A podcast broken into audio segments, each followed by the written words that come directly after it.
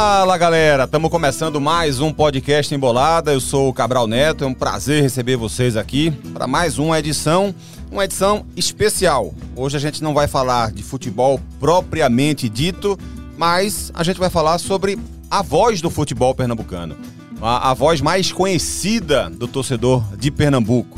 Esse homem, quando diz boa tarde, boa noite, quando diz estamos de volta aqui, todo mundo já sabe que não precisa nem, nem de legenda mais. Tô aqui com. Deixa eu apresentar logo o Lucas Fittipaldi, que é jornalista, nosso. Tua função hoje aqui é chefe de reportagem? É, Produção e reportagem. Produção e reportagem, né? É, falta de respeito, o cara não sabe nem qual é a função do outro cara, é pau, né? Tem mantê-lo. Meu querido Lucas Fittipaldi, é, que tá por aqui, é, não precisava nem colocar o nome do homem quando ele aparece na televisão, precisa? Esse aí pode comprar ele pedindo um pão na padaria, a turma. Não, quem não. tiver conhece. É verdade, é verdade. Quem tiver por perto já identifica, né? O tom de Fittipaldi, voz. Obrigado por ter vindo aqui, um programa especial pra gente, né? Valeu, eu que agradeço, especial demais, né? A gente vai ter um tempinho bom aí pra, pra passar aí a trajetória emblemática, né? Que é a trajetória de. Já posso falar o nome? Pode falar. Claro, não, tem um segredo da retada. É, esse, não. né? A Até voz porque- do futebol pernambucano é, É. um segredo. Até porque já, dá- lá no, no- na matéria da, da- do podcast já tá lá dizendo já, Rembrandt Júnior e tal. Então já, já todo mundo já tá, já tá sabendo já. Então vamos embora conversar aí. Acho que vai ser uma, um papo especial aí esse de hoje. Fittipaldi que já foi CEO do podcast sim, Embolada, sim, tem, tem passagem aqui. Uma tem puxou meu tapete, né? Rembrandt, prazer tá, tá falando sobre esse assunto, né? Porque, na verdade, não sou eu que recebo você aqui no Embolado, é você que recebe a gente, que você é o dono do programa. É, e tá, tá abandonando a gente, Rembrandt. A gente vai ficar É. com, esse, com esse nó na garganta, com o coração pequenininho. Você tá indo embora daqui? Que história é essa, Rembrandt? Tá de mudança. Calma, calma. Prazer, Rembrandt. Um abraço pra você, meu amigo. Valeu, Cabral. Valeu, Fittipaldi. Valeu. Obrigado a você que tá ouvindo. Acaba com essa história de dono do programa. Não tem isso, não. É, pois é, rapaz. Não esperava que isso acontecesse agora, né? Não estava na, nessa expectativa de mudança a essa altura do campeonato. Mas surgiu a oportunidade e a gente vai vai para um período lá no, no Rio de Janeiro para fazer jogos no Sport TV, no Premier. Vamos ter dedicação exclusiva lá, lá no Rio, com jogos envolvendo times de outros estados, com outros esportes também. Vamos ter oportunidade de tratar com outros esportes, né, de narrar outros eventos. Até você, inclusive, já vinha narrando bastante vôlei, né, Rembrandt? é, vôlei, a gente fez basquete também recentemente aqui. Então a gente está indo para o olho do furacão, né? Onde É. realmente tudo acontece. E aí a gente vai porque também daqui a pouco mais de um ano tem Olimpíada, né? A Olimpíada de Paris 2024 e a gente está tá planejando aí fazer parte da, da equipe também nessas transmissões, já que Olimpíada foi também um grande evento que, Sim, que sim. passou pela minha carreira, que eu consegui fazer, transmitir. Inclusive a Olimpíada disputada no Brasil em 2016, né? Que a gente faz alguns eventos que a gente chama off-tube, né? Que é no estúdio, na cabine. Às vezes o evento é, é em outro país, mas a gente faz aqui do Brasil e sai uma grande transmissão, é feita Sim, uma sim. grande transmissão, mas você sentir o clima, o ambiente, o local do evento é uma coisa diferente. Então eu tive essa oportunidade no Rio, além de outras, né? 2008 em Pequim, em 2016 a do Rio, agora de 2020, que foi realizada em 21. 2021 por causa da Covid, a Olimpíada do Japão. Então tem aí a de Paris em 2024 e é uma forma de a gente estar ainda mais integrado às equipes, porque se houver oportunidade a gente já estaria preparado ou estará preparado para mais um grande evento. Além de Copa do Mundo Feminina que vem aí, e a preparação para outros grandes eventos, Campeonato Brasileiro com times envolvendo cariocas, paulistas, mineiros, gaúchos, também pernambucanos, porque o esporte está aí também na Série B e de lá, de repente a gente pode também narrar jogos do esporte, a gente não vai se desvincular totalmente de Pernambuco, porque minha base toda é daqui, minha família está aqui, é para aqui que eu quero voltar no futuro. Então, a- a- o terreno está todo preparado e a gente vai com essa missão e vai tentar cumprir da melhor maneira possível e num futuro estará, estaremos de volta para casa. Boa, Rembrandt, boa. Começar é, falando um pouco sobre o começo da carreira dele, né, Fitch? Pra, até para que o torcedor entenda todas as dificuldades né, que, que todo mundo que está começando enfrenta, né? O cara começou lá em Vitória, né, Fitch? Era isso que eu ia já emendar aqui, pegando esse gancho, Cabral, assim, de perguntar pra ele, assim, quando é que nasce o narrador? Eu não digo nem é, a primeiro cargo oficial dele, né? O primeiro emprego como narrador. Mas quando é que nasce dentro de você, né? O narrador? Quando você lembra daquele o garoto lá em Vitória, tal. Quando é que nasce? Não nasceu de forma natural. eu, eu preciso ser muito muito honesto, né? Quando a gente vem falar sobre isso, porque eu comecei minha carreira profissional no rádio como repórter.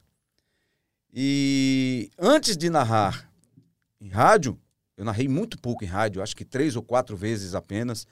Acho que o locutor de rádio, eu tiro o chapéu, eu aplaudo. Difícil pra caramba. Rádio, porque é muito difícil você sustentar aquele ritmo, aquele pique por quase 90 minutos, né? Outra velocidade, aqueles, né? É outra velocidade, é outro ritmo. E eu, eu tentei, fiz algumas poucas vezes, como eu disse, mas não insisti, até porque também depois veio a televisão de novo, que eu fui para a TV, aí saí da TV Pernambuco, fui para a Rádio Olinda, um período muito curto. Foi ali quando começou a transmitir o Campeonato Pernambucano, não Isso. foi? TV Pernambuco. era Guararapes, Pernambuco, Pernambuco, TV ainda. né? Pernambuco. 99, né? É, foi aí que nasceu o, o espírito do narrador. Porque Luciano do Vale, né, o saudoso, o gigante Luciano do Vale, foi ele quem olhou para mim e disse: Você vai ser narrador.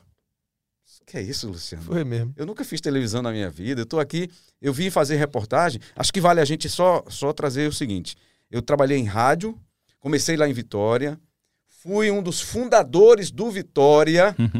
Por isso que quando as pessoas perguntam para que time eu torço e eu digo que é o Vitória, ah, não, ninguém acredita, você é esporte, ou você é náutico, ou você é santa. Rapaz, eu fui fundador do Vitória, tenho um orgulho Sabia dessa não. viu? junto com Paulo Roberto, na época foi o presidente do Vitória, né? hoje é, é prefeito da cidade. E, e a gente fez esse movimento na cidade, eu participei desse movimento junto com ele. Aí o que é que ele fez? Ele alugou um horário na Rádio Cultural de Vitória, Rádio AM, uma hora de resenha, de 6 às 7 da noite, para a gente falar do Vitória, que era um time amador, com expectativa de se tornar profissional, e acompanhar, falar dos times de Pernambuco, né? Fazer, passar uma visão geral dos pernambucanos, dos times pernambucanos, mas focar no Vitória, que era um time que estava se preparando para entrar na disputa da segunda divisão do estadual para tentar a primeira divisão.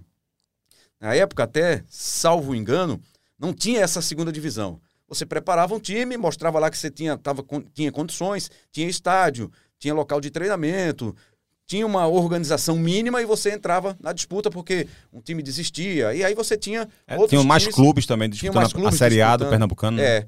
Aí o Vitória entrou nessa. Eu tô falando ali de 90, 91. E aí eu passei a ser repórter, participava da resenha do rádio, acompanhava os treinos. Isso eu estava com 16, 17 anos. Era, foi mais ou menos nesse período aí. Eu não era um grande fã de futebol, não, confesso. Aí foi quando eu me envolvi realmente com, com essa história do Vitória.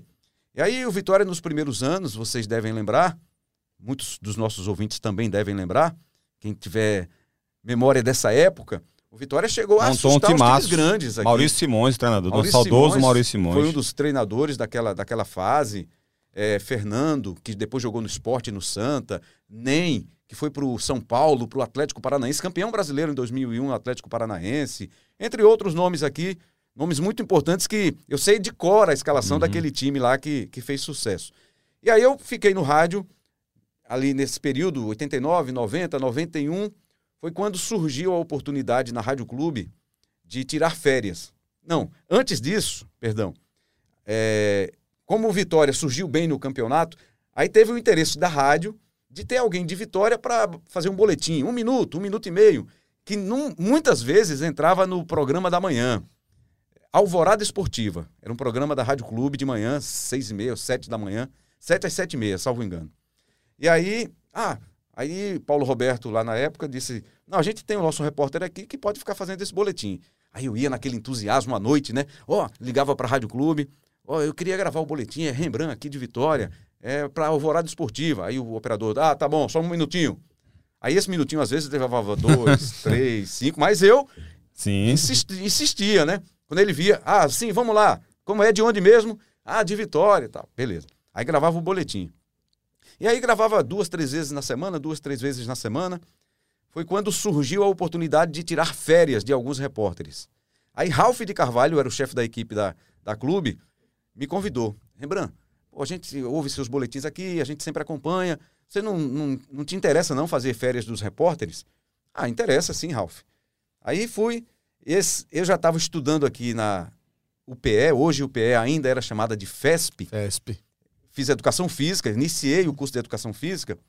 Aí eu já viajava todo dia para o Recife, vinha para estudar, e aí daqui já saía para o treino, fazia resenha, voltava à noite e tal, e fiquei nessa. Aí tirei, acho que férias seguidas, assim, de três repórteres. Coincidiu, isso já foi 93 para 94, de Jorge Soares, que era um repórter antigo, Sim. né, um repórter muito, muito popular aqui em Pernambuco na época, repórter esportivo, repórter de não sei quantas Copas ele tinha. É, é. O Jorge Soares, o Copas do Mundo, né? de não sei quantas Copas do Mundo. Aí ele saiu para se candidatar a prefeito de Moreno, da cidade dele, pertinho de Vitória também, né? Aqui pertinho também do Recife.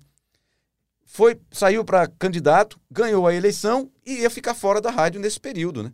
Aí Ralph disse: Ó, Rembrandt, surgiu a vaga. A gente tem essa vaga, se você quiser, a vaga é sua. Aí, cara, pensei, fui conversar com o Paulo Roberto. O Paulo Roberto sempre me acompanhou, assim, acompanhou essa minha, minha trajetória de, de vida profissional. Aí ele disse: Não, vá, rapaz, vá, que você vai estar preparado. Você é um cara que, que tem espaço aí, você vai crescer na rádio. Aí vim para a Rádio Clube. Aí fiquei na Clube ali de 93 até 99. 99, o início de 99. Foi quando a TV Pernambuco comprou, comprou não, porque é, Não os, sei nem direitos, se tinha isso, né? os direitos não tinha esse negócio de Direitos, direitos de né? campeonato, né? Não tinha esse negócio de Ninguém direitos. passava, Ninguém aí Luciano do Vale, eu disse, "Deixa eu ir." ninguém Olha. transmite isso aí, né? É. É. A, uma- a visão do comunicador. E foi uma época que ele começou a vir muito para Pernambuco, para Porto de Galinhas. Ele Isso. amou, amava Porto de Galinhas, adorava, fez uma casa em Porto de Galinhas e tal. E aí ele olhou e disse: rapaz, fez um- uma negociação com, com o governador para usar a TV Pernambuco, era a TV do Estado, e transmitir o campeonato pernambucano. Aí eu não sei qual foi a negociação com os clubes, né? O que é que os, como é que os clubes ganhavam, como era esse tipo de negociação. Estava jogo na segunda-feira à noite, né, Rembrandt? Era um domingo, um no domingo que É. a gente gravava à tarde para exibir à noite, um com- na íntegra, até acho que era na íntegra. E na segunda noite era um jogo ao vivo. Aí surgiu um jogo na Ilha do Retiro, era Esporte e Ferroviário de Serra Talhada, na época disputava o campeonato. Aí Luciano já, tava, já tinha começado essas transmissões e eu estava na rádio. Aí nesse dia Ele narrando, Luciano. ele narrando, aí algumas vezes ele, ele comentava e botava Luciana Mariano, depois passou a ser Luciana do Vale, Sim. já é, voltou a ser Luciana Mariano, foi casada com ele por um tempo e tal. Hoje, inclusive, é narradora, né, na, na ESPN, é uma das narradoras da ESPN, a Luciana Mariano.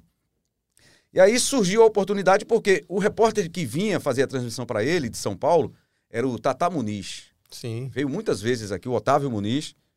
Aí acho que houve um atraso no voo, alguma coisa que ele não conseguiu chegar a tempo. E aí ele, a Luciana ia narrar nesse dia, ele ia comentar e faltava um repórter. Aí ele falou com alguém da produtora para conseguir um repórter de rádio para ajudar. E eu estava nesse jogo, eu já era coordenador da equipe da Rádio Clube, já tinha ido para Copa América, já tinha feito transmissão de Copa América.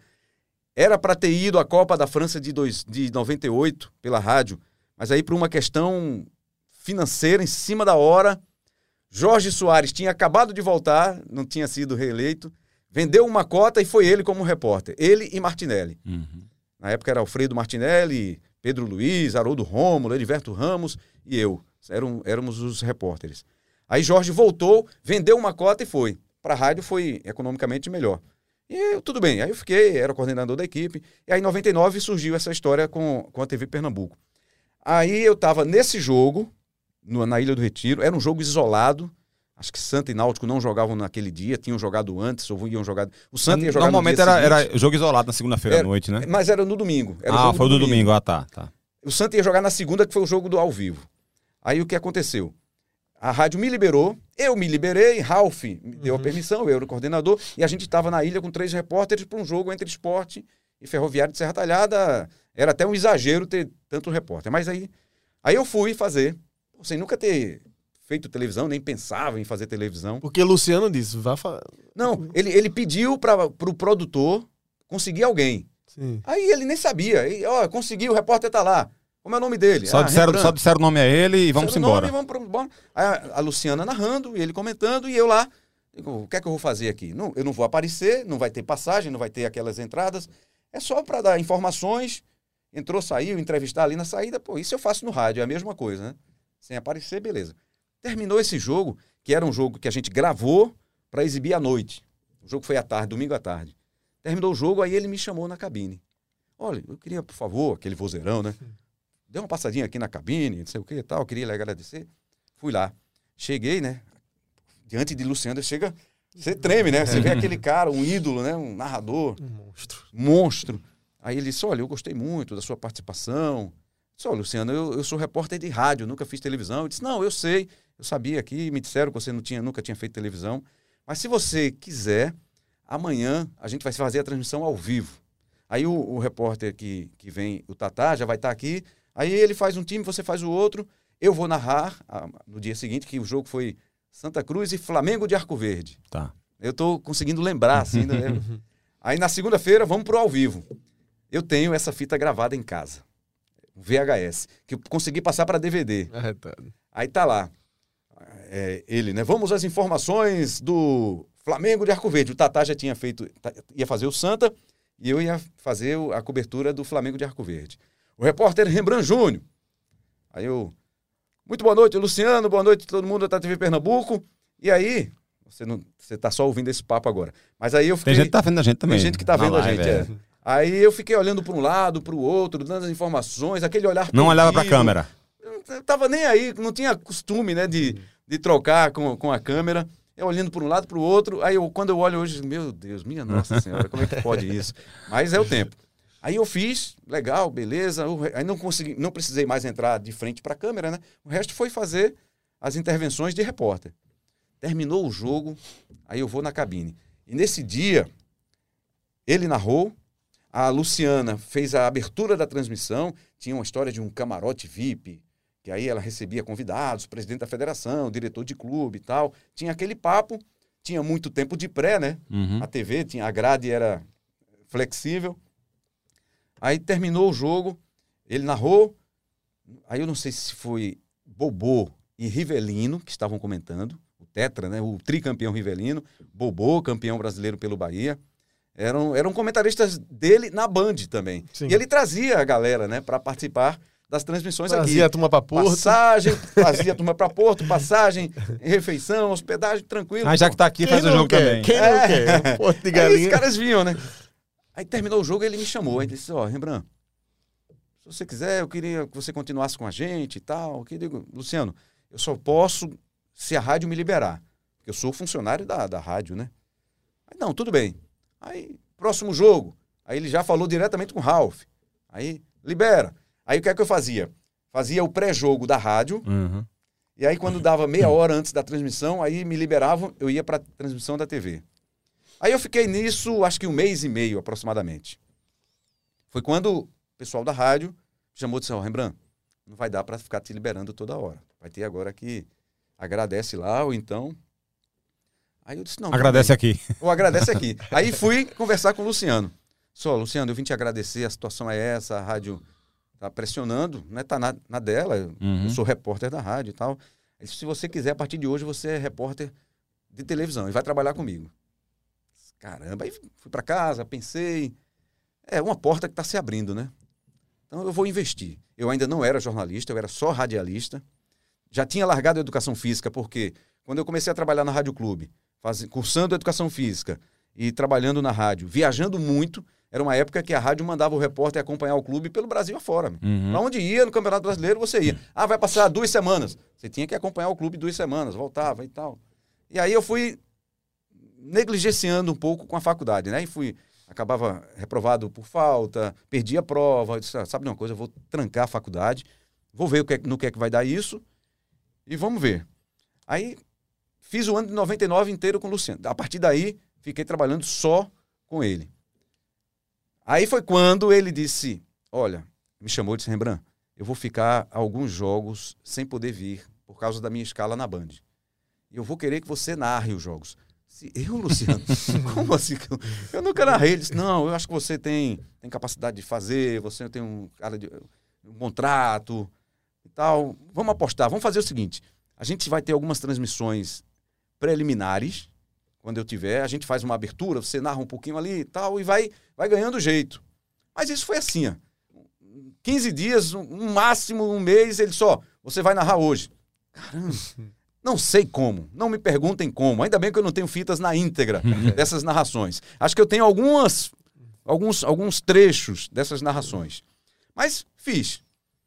Quando termina o ano, terminou o campeonato ali, abril, maio, aí ele, a Band tinha os direitos da era Copa, Copa Sul-Americana, o que hoje seria a Copa Sul-Americana, tinha na época. Ia ser, eu sei que a Band tinha os direitos, ele pegava isso e a, a TV Pernambuco transmitia. Uhum. A gente saía daqui para Caruaru, lá na sede da TV Pernambuco, em Caruaru, onde chegavam os sinais internacionais, e de lá a gente transmitia off-tube.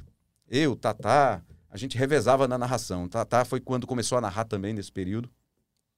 E aí, depois disso, terminado o ano, ele já estava anunciando a transmissão do Campeonato Pernambucano, aí já não mais para a TV Pernambuco, e sim para a TV Guararapes. Guararapes, É. que era a afiliada da Band na época, começou como afiliada da Band. E lembra do Mundial de Clubes de 2000? Sim, sim. Sim. A Band transmitiu, o Luciano anunciando. Olha, a partir da semana que vem, alguma daqui a 15 dias, duas semanas, a TV Guararapes O, Mundial de Clubes, para o torcedor entender, foi em janeiro É. de 2000. foi Isso. com é, Vasco, Real Madrid, Real Madrid, Manchester. Manchester. Corinthians, Isso em Rio, no Rio e em São Paulo, né? É. é, Maracanã. Morumbi. Aí Luciano já tinha anunciado e estava tudo certo. pô. Eu vou agora trabalhar para a TV Guararapes e tal, na equipe de Luciano. É, Quando, uma semana antes de começar o campeonato, Tatá me chama. Tatá, além de repórter, Tu ia trabalhar como repórter. como repórter, Como repórter, re- né? e narrador. Certo. Repórter e narrador. Eu ia fazer as duas coisas. Aí quando. Aí Tatá me chama para uma conversa. Tatá tinha ficado aqui, era uma espécie também de executivo de Luciano aqui, para resolver coisas burocráticas também, de transmissão, de equipe. Ele disse, ó, Rembrandt, deu errado aqui o negócio que Luciano tinha planejado, tinha, tinha imaginado. Ele não conseguiu viabilizar comercialmente a transmissão da- do Campeonato Pernambucano e a gente não vai fazer mais o campeonato. Significa que eu já não tinha rádio, ia ficar sem TV também. Estava desempregado. Eu disse, ó, eu ouvi se dissesse, não, ele nem anunciou, mas ele chegou a anunciar que teria, teria transmissão. Mas aí não transmitiu. Foi quando aí a Globo entrou na jogada, negociou e pegou os direitos do campeonato de 2000. Então é desde 2000 que a Globo transmite o campeonato pernambucano. Mas o de 99 não, não passou Na na, Globo, Na Globo não. Na Guararapes? não, Não, na TV Pernambuco. TV Pernambuco. Foi na Pernambuco? foi? Totalmente na TV Hum. Pernambuco. A Globo fazia alguns anos que não mostrava mais o Campeonato Pernambucano. né? Era. Eu lembro que teve uma época que a Globo mo- mostrava as finais do campeonato, algum jogo aqui esporádico É, e tal. mas nunca teve Mas fazia- uma transmissão nunca teve a mesmo, transmissão é. de campeonato inteiro, como passou a fazer a partir de 2000, até porque viu que o produto funcionava muito bem, né, Rembrandt? Então tu ficasse desempregado. ali, Desempregado. em, em 99. Em, em 2000, 2000. No começo de ah, em 2000. 2000, sim. É. É. 99 eu fiz até o final do ano, Sim, tudo sim. certo. E já Pela tava me TV pre- Pernambuco, Pela TV é. Pernambuco. E já estava me preparando para entrar na TV Guararapes com a equipe de Luciano para a transmissão do Pernambucano de 2000. Aí ele não conseguiu viabilizar comercialmente, negociou, vendeu. Na época, o que se fala que foi uma grana exuberante, assim. Quer dizer, um produto que não valia nada, ele pegou, fez com que esse produto virasse valo- valorizado. valorizado, negociou. Ele, a ideia dele, a intenção dele era continuar transmitindo, mas aí não teve uma questão comercial que ele não conseguiu. A Globo foi lá, pagou os direitos e aquilo que não valia nada para ele acabou sendo um, uma- um puto investimento, né? um grande investimento. E aí eu fiquei desempregado. Foi quando a Rádio Olinda estava fazendo uma resenha do Santa com o Aldeci, com o Pedro Luiz, acho que tinha mais um que eu não vou, não, não lembrando agora. E eu estava desempregado. Aí eles disseram, ô Rembrandt, se tu quiser aqui, tu vem, ajuda a gente aqui, aí a gente vende um- uma cota e te dá, te repassa, não sei o quê. Fiquei dois meses. Foi quando eu comecei a narrar em rádio, o Santa viajando, e aí eu viajava com, com, com o Aldeci, com o Pedro Luiz, e a gente fazia transmissões As poucas narrações que tu falou que fez. de né? rádio. De rádio. Exatamente. Aí a Globo começou a transmitir o Campeonato Pernambucano de 2000. E começou a testar alguns narradores. Eu lembro que Iata Júnior, que era de- do rádio, Narrou. narrou. Haroldo Costa narrou. Maciel Júnior narrou. Não lembro se teve mais. Aí peguei minha fita, VHS, que eu tinha da TV Pernambuco, subi o Morro do Peludo, a Globo era, era lá em Sim. Olinda ainda, no Morro do Peludo. Trabalhamos lá. Exatamente. Aí cheguei lá com o J. Raposo, o pai do nosso amigo Rodrigo Raposo, que era o diretor de programação. E era o cara ligado diretamente com, com o esporte da transmissão, né?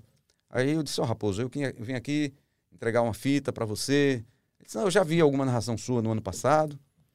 Eu disse, eu tô vendo que vocês estão fazendo aí, alguns narradores estão fazendo as transmissões. Se você quiser me dar uma oportunidade. Aí ele disse, você quer fazer um teste? Eu digo, faço. Aí ele me mandou fazer uma transmissão. Era um jogo que não era transmissão, mas aí ia o cinegrafista para fazer as imagens. E aí levava um deckzinho e eu narrava, gravava ali no disco.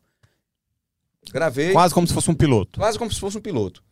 Aí isso foi numa sexta-feira à noite, eu gravei. Na segunda eu fui lá. Raposo, você viu a fita? Ele disse, ó, oh, não vi não, mas...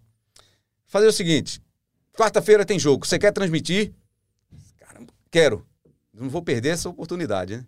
Aí fui. Ainda aí bate aquele nervosismo. Né? Quarta-feira né? na Globo. Quarta-feira na Globo. Vamos embora.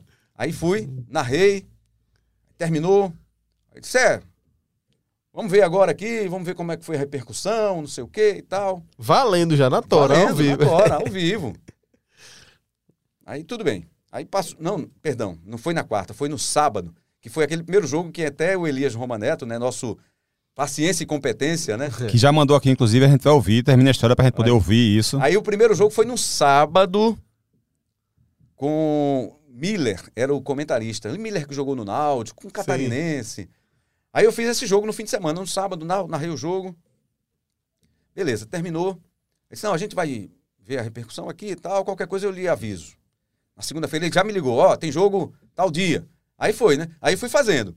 Jogo na próxima rodada. Aí o jogo Aí com, completei o campeonato. Aí finalizei o campeonato. E esse ano inteiro foi sempre com o Miller?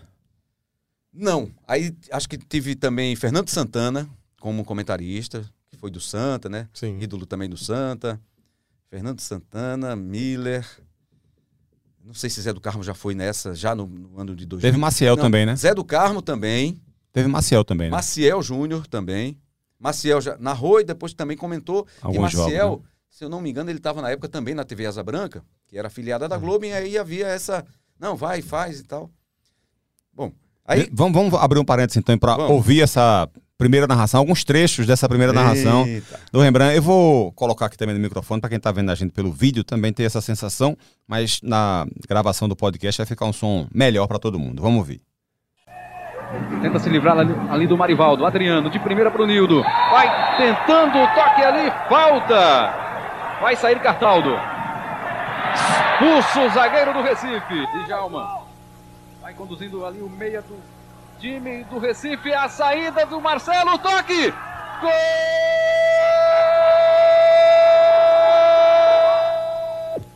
Para o seu time ali no ataque. Cruzamento. Rosivaldo de cabeça Adriano. Não tem impedimento. Gol!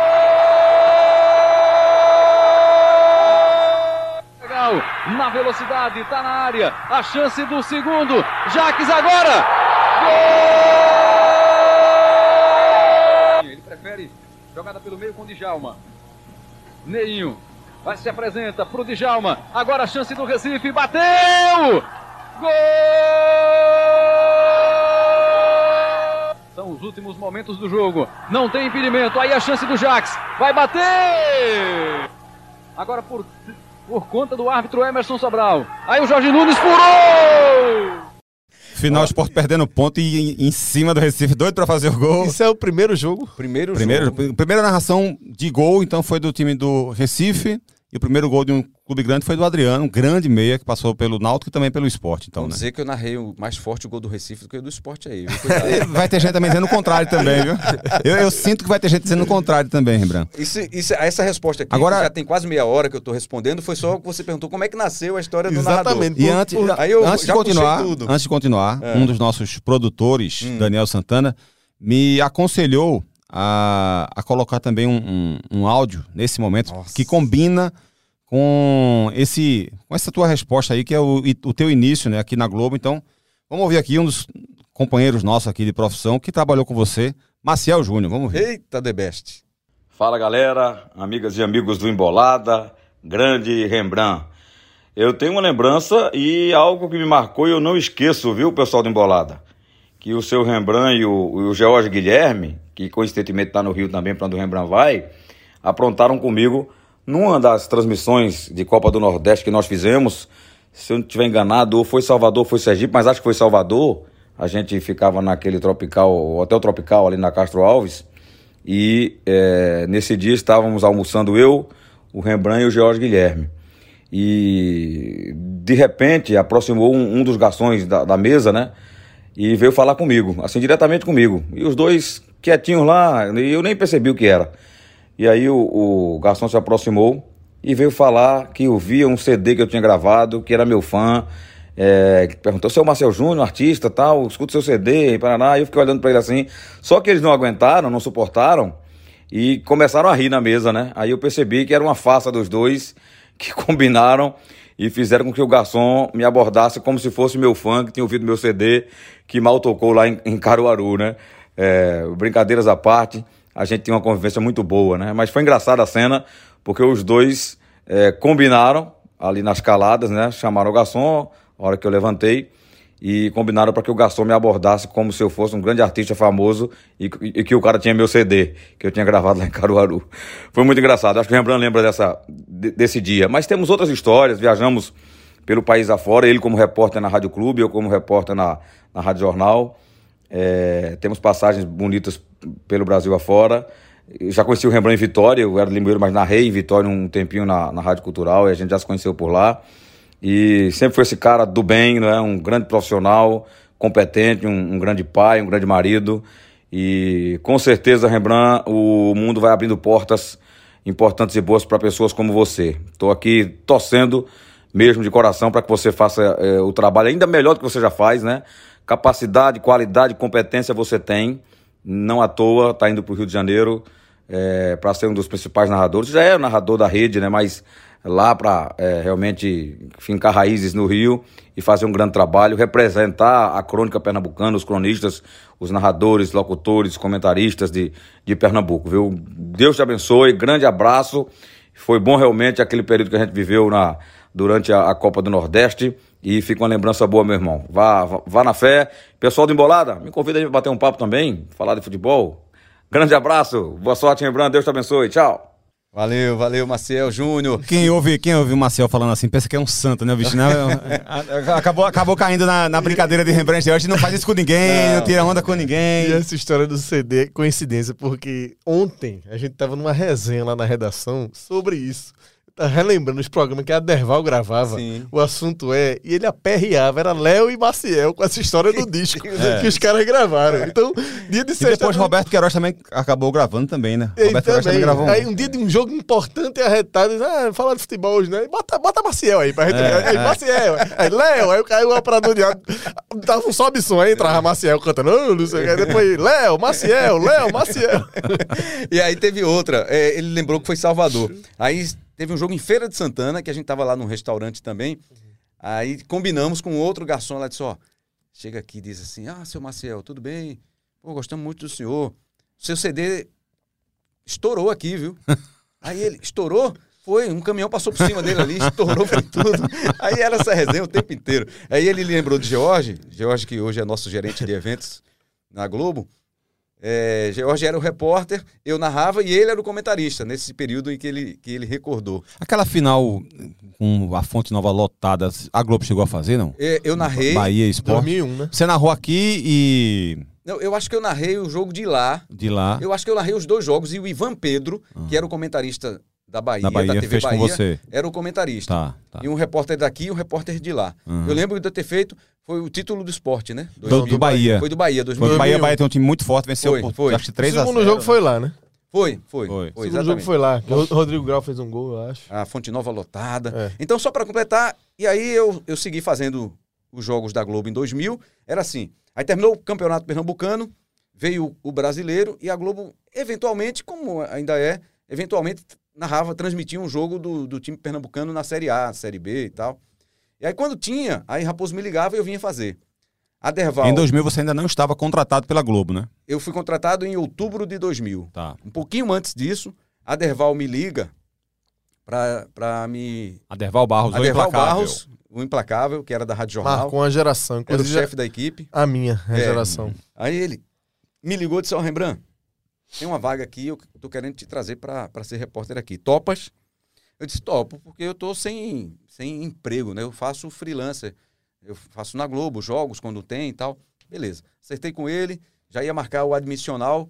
Aí liguei para Raposo para agradecer a Raposo e avisar que eu não ia mais poder fazer os jogos. Isso era pra ir pra onde? A Deval chamou pra ir pra Rádio Jornal. Rádio Jornal. Rádio Jornal. Eu tinha trabalhado na Rádio Sim. Clube, né? E depois, aí veio a O Rádio Adeval já era chefe de esporte, né? Da equipe de Isso. esporte da Rádio Jornal. Passou muitos anos assim, né? Aí foi quando ele me convidou e eu vim agradecer a Raposo. Raposo tomou um susto, né? Como assim? Não, é porque eu recebi um convite de Aderval. Ele Disse, ah, por isso que eu ouvi hoje na resenha ele. É, vai ter novidade, estamos preparando novidade, não sei o quê. Aí disse, ó, me dê 24 horas aí. Aí eu até estranhei também. Mas 24 horas pra quê? Não, amanhã você volta aqui. Beleza, aí fui pra casa, voltei no dia seguinte. Disse, olha, a gente tem um contrato pra você. Um contrato pra mim? Eu já acertei já com a Rádio Jornal.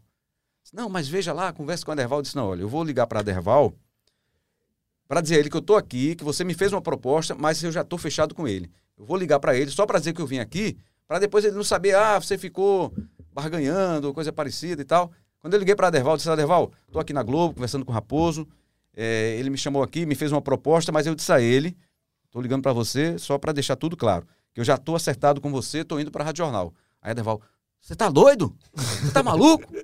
Isso é estranho. Por quê? Não saia daí sem assinar esse contrato, rapaz. Aí você vai, uma grande empresa, você vai crescer, você vai ter muitas oportunidades, não sei o quê. Aí ele me liberou, né? Aí foi quando eu disse, então agora vamos. E, Aí, por falar nisso, Contrataram. vamos ver, Contrataram. vamos ver aqui um, um, um áudio aqui de outra pessoa. outra pessoa. Vamos lá. Fala, Cabral. Abraço para todos vocês. Muito obrigado aí por esta oportunidade de estar participando deste momento tão importante para o nosso Rembrandtzinho. Quando eu li aquela entrevista do Rembrandt, ele rela- relatando né, aquele nosso momento do passado, eu fiquei muito orgulhoso, né, porque, como eu disse, quem lidera tem que enxergar além das quatro linhas, né, usando um termo do futebol. E graças a Deus eu tive essa visão lá atrás. Era um sonho né, do Rembrandt e de qualquer um naquele momento de trabalhar na Globo, né, de, de construir uma carreira. E graças a Deus ele, né, ele, ele entrou na Globo, construiu a carreira, consolidou e agora está tomando eh, novos rumos. É, eu sempre acho que as pessoas precisam de uma oportunidade. Esta oportunidade Rembrandt teve. É, Para mim, que sou radialista raiz, aliás, nós somos né, raiz, né, eu acho que esse é um momento muito gratificante de ver tudo isso que está acontecendo com um profissional de tamanha qualidade e com esta figura humana maravilhosa, com esse caráter excepcional que é Rembrandt Júnior. Quem conhece ele sabe do que eu estou falando. Então, Rembrandt, que Deus te proteja cada vez mais, que você continue sendo você, né, da forma que você é, né, original, independente de quem goste, de quem não goste, mas fazendo esse trabalho ímpar, esse trabalho grande e que eu tenho certeza que vai continuar sendo. Né? Este pulo que você dá agora consolida muito mais sua carreira. Então receba meu abraço e que Deus continue me protegendo. E eu vou encerrar dizendo a vocês o seguinte: feliz é aquele que tem histórias para contar. Graças a Deus nós temos. Abraço para todos. Valeu. Grande Aderval Barros, como disse o Fittipaldi aqui, marcante, né? Nome marcante da- do Demais. nosso rádio pernambucano, de uma grande geração. Aquele, uma pessoa- Os destaques da rodada. É, nossa Ele senhora. era um fenômeno. Que era o Zé Santana que fazia, né, lá atrás, e ele reeditou e foi um sucesso gigantesco. Gigante. A forma como ele apresentava era realmente maravilhosa. E o Aderval, como pessoa, também é sensacional, espetacular. E, é- e aquilo, né, Rembrandt? É, uma- é um momento que muda a vida da pessoa, né? Total. Porque se o Aderval dissesse assim, mas Rembrandt, a gente já acertou. Você dizer, não, eu sei disso, eu tô ligando exatamente para lhe avisar que eu acertei com você e que eu não vou ficar aqui na Globo. Ou seja, a sua vida teria sido completamente diferente do que foi, né? É, é isso que eu digo sempre. é, Ele é um dos responsáveis, né? Aham. por eu estar até hoje na, na TV, por eu ter entrado na TV. E aí depois veio, veio a carreira, né?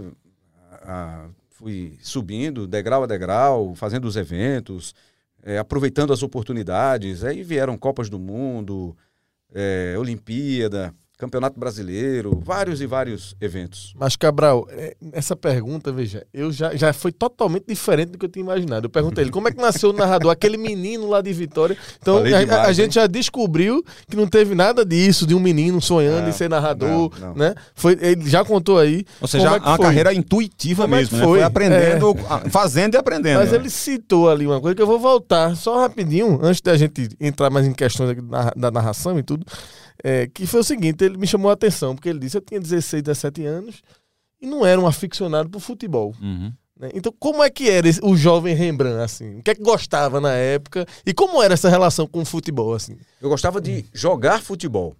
Aí era na escola, era na rua, morando no interior, você tinha. Acho que até quem mora, mora na capital, né? Quem de- que é de outra geração, tinha essa liberdade de jogar na rua, né? Demais. Inclusive, jogamos demais. junto na faculdade. É, né? É, boa. exatamente. Jogamos junto. Aí, assim, eu gostava de jogar futebol, mas não era um cara de ficar parado na TV, assistindo, ouvindo rádio, eh, torcendo no estádio. Tanto é que, e foi exatamente nessa época que foi a primeira vez que eu fui a um estádio. Eu já era 16, 17 anos, eh, acho que 16 anos. Foi o jogo do Central contra o Grêmio. Lembra daquele? Foi Sim. 86, eu acho. 80 e alguma coisa. 86 foi. 87. Foi a primeira vez que eu fui a um estádio. Entrei no estádio. Por quê? Porque dentro de casa não tinha essa cultura do, Não, do meu futebol. Pai, meu pai gostava muito de futebol. Entendi. Meu pai adorava futebol. E, mas assim, eu não tinha isso. Eu, eu gostava de estar na escola, de jogar bola, de estar com Sim. a turma, de brincar, outras coisas, nada de, de futebol, de parar. E aí veio Esse jogo. com esse incentivo do Vitória. E aí veio esse jogo. Quando eu entrei no estádio, Lacerdão, nunca tinha entrado num estádio daqueles assim.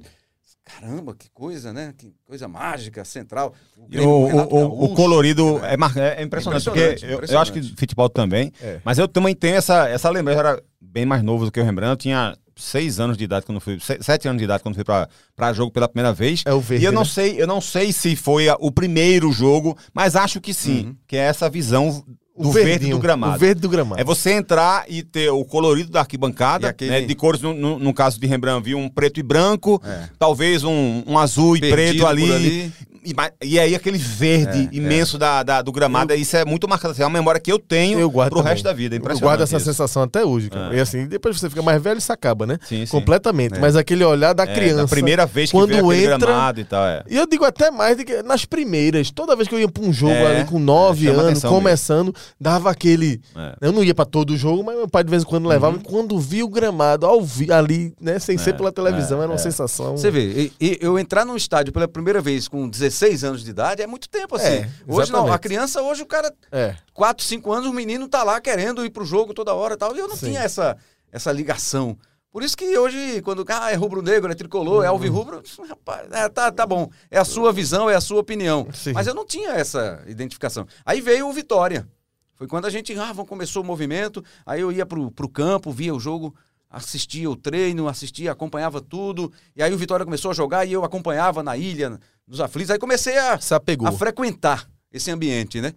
E dois anos depois veio a história da Rádio Clube e disse, não, é agora. Eu gostei, o caminho é esse, tem a oportunidade. E aí foi, aí segui. Aqui na Globo, Rembrandt, o que é que, o que, é que te, te deu mais é, visibilidade nacional? Assim, a primeira coisa que te chama. Porque você. Primeira narração tua aqui na Globo, 2000. 2002, em junho de 2002, tu tava narrando o quê? Copa do Mundo. Pois é, então assim, em dois anos, tu, tu, tu, tu- tu estreou na Globo, na Globo Uhum. Nordeste, Globo de Recife, e dois anos depois tu estava narrando Copa do Mundo. Então, o que é que te deu essa visibilidade para transformar essa tua carreira assim tão rapidamente a nível nacional? Eu, eu soube, eu não vi, não encontrei com ele. Quem me contou depois foi Cláudia Prozini, né? Nossa, nossa editora. Top, editora top Sim. aqui da nossa equipe de esportes na a companheira mais longeva que você tem hoje aqui na Globo. É, né? exatamente, Ela Tá aqui desde, exatamente. desde o início, né? Globo. Ela estava, ela com, com o mestre Paulo Moraes, eu estava até revendo uma foto com o Paulo Moraes na redação antiga lá do Morro do Peludo. É, um cara que me ensinou muito também, um cara fora do comum. O mestre Paulo Moraes, que foi chefe de esportes aqui por muitos anos na Globo. E aí, aí terminou uma transmissão do, do campeonato, acho que de 2001. Aí Cláudia me chamou disse: Rembrandt, tu não sabe o que aconteceu. Eu disse: O que foi que houve, Cláudia? Teve algum problema na transmissão? Não sei o que e tal. Não, teve um diretor do Rio aqui, veio para assistir a transmissão, pediu para eu não avisar você que ele estava aqui. E ele ficou no controle. E aí ele pediu, ó, bota aquela bolinha aí para ver se ele tá atento. Aí botava a bolinha que era um gol que tinha saído. Uhum. Aí tocava a bolinha, eu, pá, gol não sei aonde. tá, tá, tá. Entrava uma tarja, eu lia aquela tarja, interpretava, não sei o que, tal, tal. Aí antes de terminar o jogo, ele foi embora. Missão cumprida. Não falou Pra ele, nada, né? missão Foi, cumprida. voltou. Aí, quem foi, Cláudia? É, Emanuel Castro, que na época era diretor de, de esportes e eventos e tal. Foi diretor do. Foi chefe do, do esporte espetacular, uma época. E aí foi o cara que veio, olhou a transmissão, acompanhou de perto e foi embora. Aí tudo bem, né? Quando foi um pouco depois, eu recebo uma ligação dele. Ó, Rembrandt, aqui é o Emanuel, sou diretor, tive aí, acompanhei uma transmissão sua, gostei. E, e a gente quer ver se você vem para cá para passar um período, para fazer algumas coisas por aqui, para a gente estreitar esse. E você também poder conhecer as, as pessoas aqui, como é que funciona e tal. Eu disse, tá, tudo bem, a hora que vocês quiserem, eu tô por aqui. Aí eu não lembro se ainda em 2001 ou só foi em 2002 que eu, que eu fui para lá. Mas aí ele já tinha vindo, tinha visto, e aí depois me fez o convite. Tanto que eu fui, antes, um pouquinho antes da Copa, já fiz alguns eventos no Esporte Espetacular, que era para as pessoas poderem me conhecer, né? Para não chegar na Copa do Mundo e de onde surgiu esse? É. De onde veio esse cara? Possivelmente, possivelmente o Emanuel veio aqui para assistir em loco, mas é bem possível que alguém tenha dito Ah. a ele que você, Não. um Paulo Moraes, porque senão ele não ia vir Não. do Rio para cá só para ouvir. Não, vou, vou ver se, se Rembrandt presta. né? Ele E- já e- veio e com nessa época, informação também. Não tem né? essa coisa de, ah, bota aqui na nuvem, no computador, que É. a gente assi... O cara mandava fita, bota no malote, o correio. Certamente eles pediram fitas minhas, né, narrações, e daí foram, foram lá, olharam, e aí ele veio conferir em loco.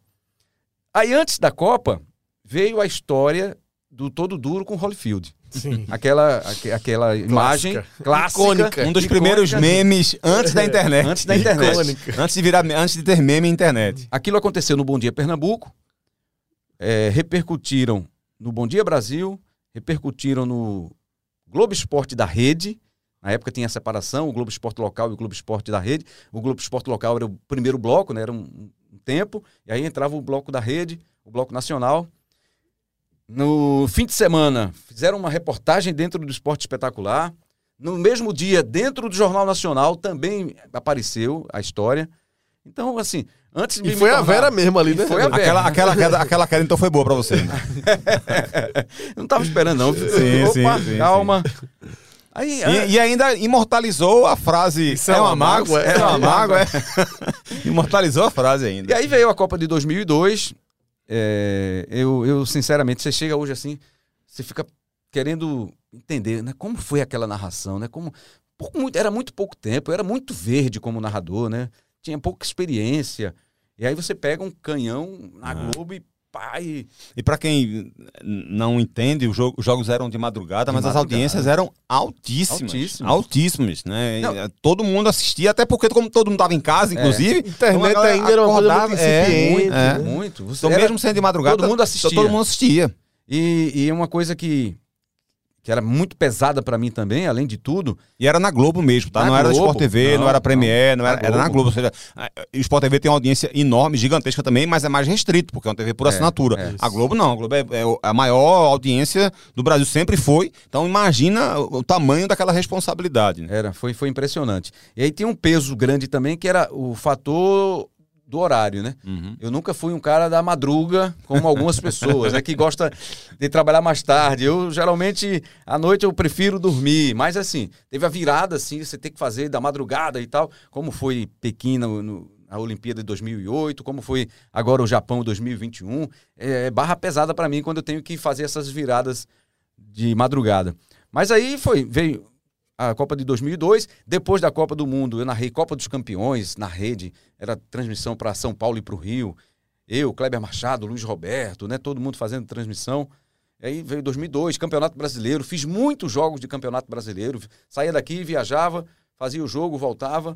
Ficava nessa ponte aérea permanente durante o período do. Tinha o Campeonato Estadual, que eu ficava aqui, e durante o Campeonato Brasileiro fazia os jogos quando tinha aqui. Quando não tinha, eles me levavam para o Rio ou para São Paulo para fazer os jogos do Campeonato Brasileiro, Campeonato Paulista, Campeonato Carioca. Eu fiz, rodei bastante aí nesse período. E aí, Cabral, eu queria, até pegando esse gancho, né, que Rembrandt tá, tá falando assim, ele tava há pouco dizendo, pô, era muito verde ainda, né, na, na Copa de 2002. E uma pergunta que eu queria fazer para Rembrandt é o seguinte, assim, eu sempre considerei Rembrandt, e considero até hoje um narrador, uma característica de ser muito técnico, né? E ninguém fica 23 anos narrando na Globo se não for extremamente técnico, né? Porque tem a questão de gosto. Gosto, cada um vai ter discute, o seu, né? vai ter uns que vão gostar, É. tem outros que não vão gostar, né? Mas eu sempre me apeguei a esse argumento do, do técnico, né? Acho, e acho que é muito marcante isso na carreira dele e na trajetória dele. E aí eu acho que o narrador tem muito esse balanço, né? Da técnica com a emoção, né? O trabalho do narrador. né? Eu vejo isso muito claramente. E alguns narradores perdem um pouco a mão, né? a emoção toma conta demais, né? Enfim, aquela coisa, né? Muita gritaria. tá? E, e Rembrandt tem um estilo que ele é mais elegante, um cara mais, mais técnico. E eu queria perguntar para ele como é que ele enxerga isso ao mesmo tempo assim.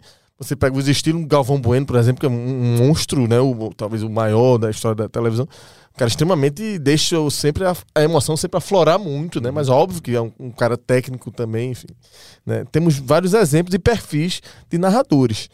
Como é que você sempre enxergou isso, Rembrandt? Porque eu sempre percebi que você sempre se preocupa muito com a questão técnica da narração, né? E como conciliar isso com a emoção, como dosar, como você lidou com isso ao longo do tempo, né? Da- tanto a questão da parte técnica com a emoção, até porque você está mexendo com paixões, né? com a paixão de muitos torcedores e isso desdobra nesse nisso que a gente sempre fala, né? Do torcedor pode não gostar, de odiar e do outro que gosta, mas muitas vezes que descamba pro lado da paixão e da emoção, né? E como é que fica o narrador no meio disso tudo? E eu costumo falar também, Rembrandt, só para abrir um parêntese em relação a isso, Fit, que assim, é, é, eu, eu, eu, eu acho muito legal, acho muito legal quando os torcedores percebem é, imparcialidade no nosso trabalho. Eu acho muito legal. É, eu, não, eu não desprezo esse sentimento. Mas, ao mesmo tempo, é uma coisa que eu, que eu costumo pensar também, que é, é muito difícil você, você é, imaginar que um torcedor fanático, um torcedor né, que está ali na frente da televisão com a camisa do seu clube, é, que, que A deixa a paixão pele. aflorar, que ele tenha capacidade é, De discernir, né? de discernir quem é parcial e quem é imparcial. Porque o que é ser imparcial para quem está com a camisa do Central de Caruaru, que tem pôsteres de campeão do Central de Caruaru em casa, que tem um carro preto e branco por causa do Central de Caruaru.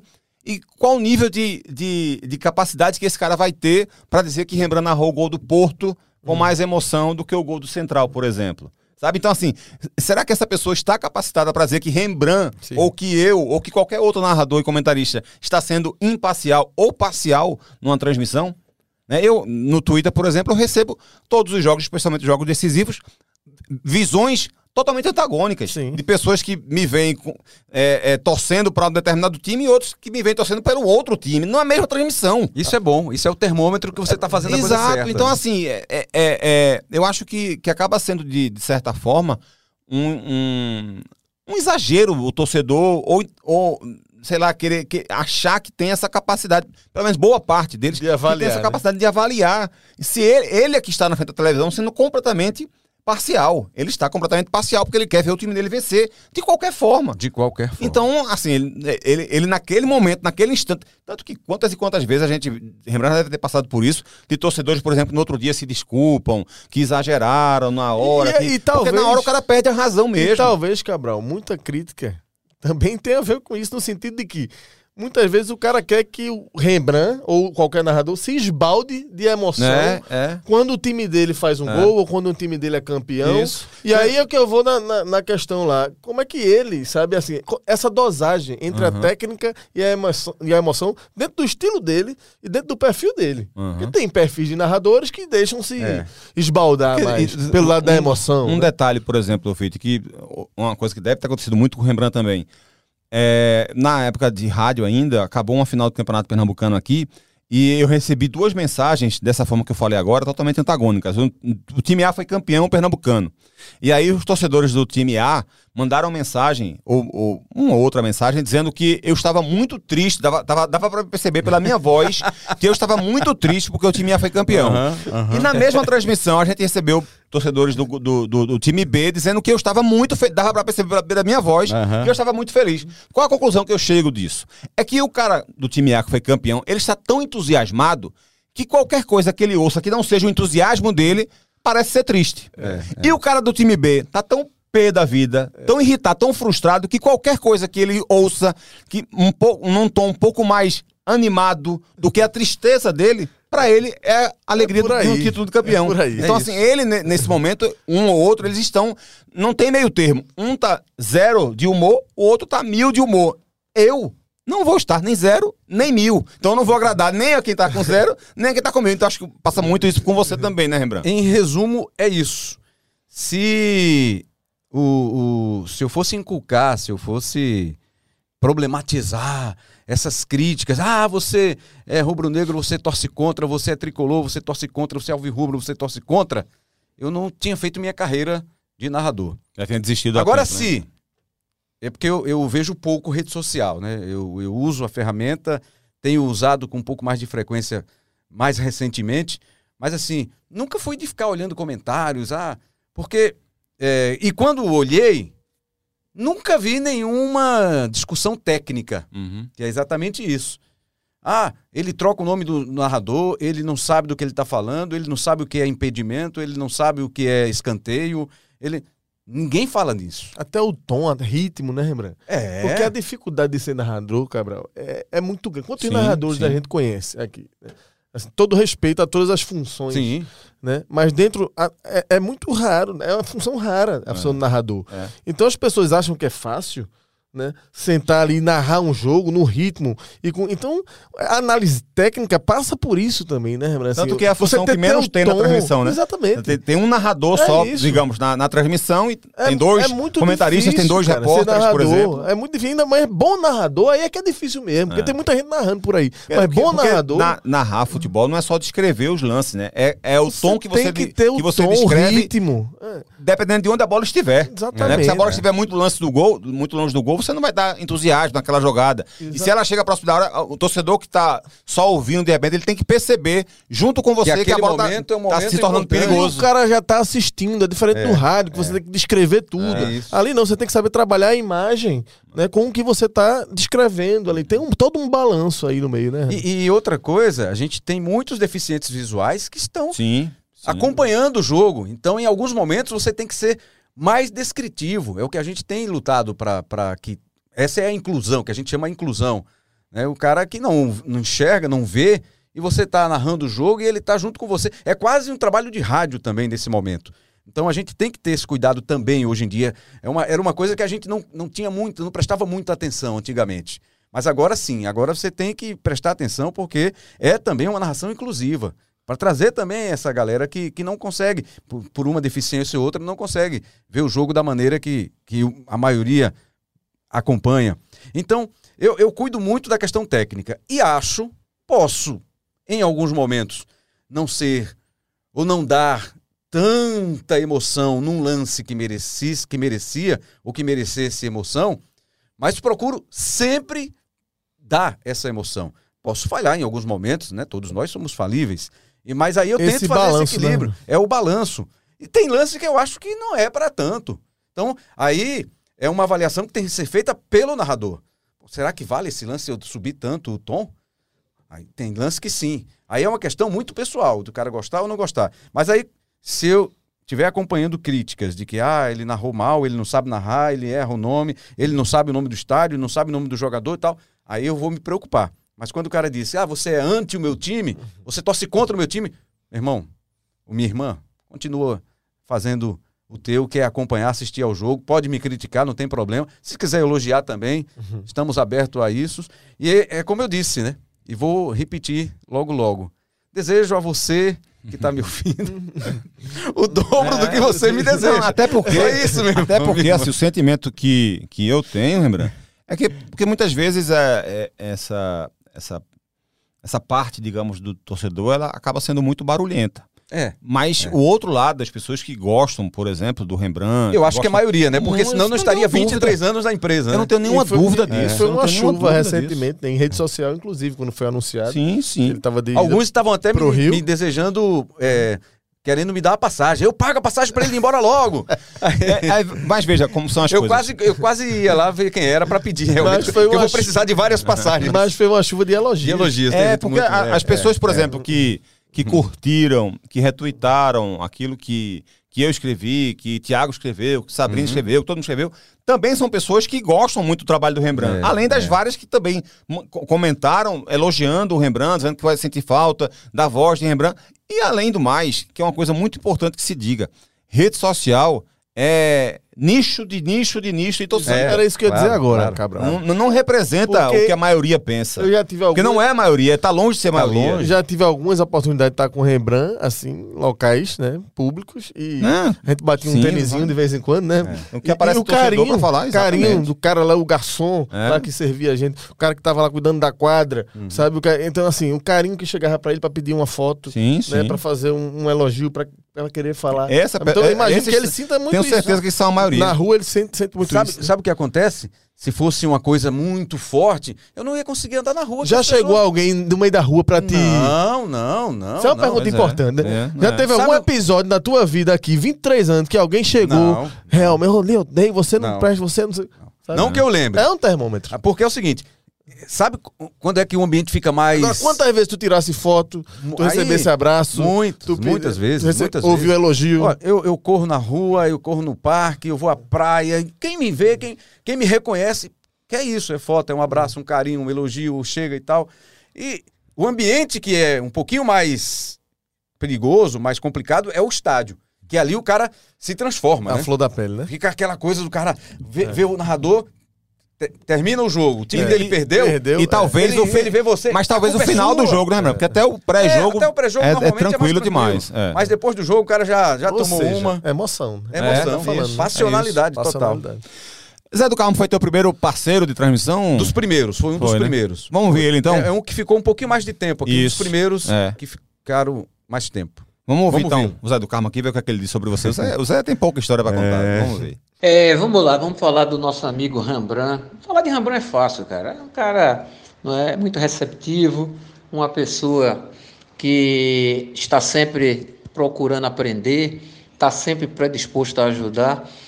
não é? E a gente, histórias para contar. Nossa, a gente foi para Fortaleza, não é? e tinha que entrar com as credenciais, uma confusão arretada, quase a gente não entra.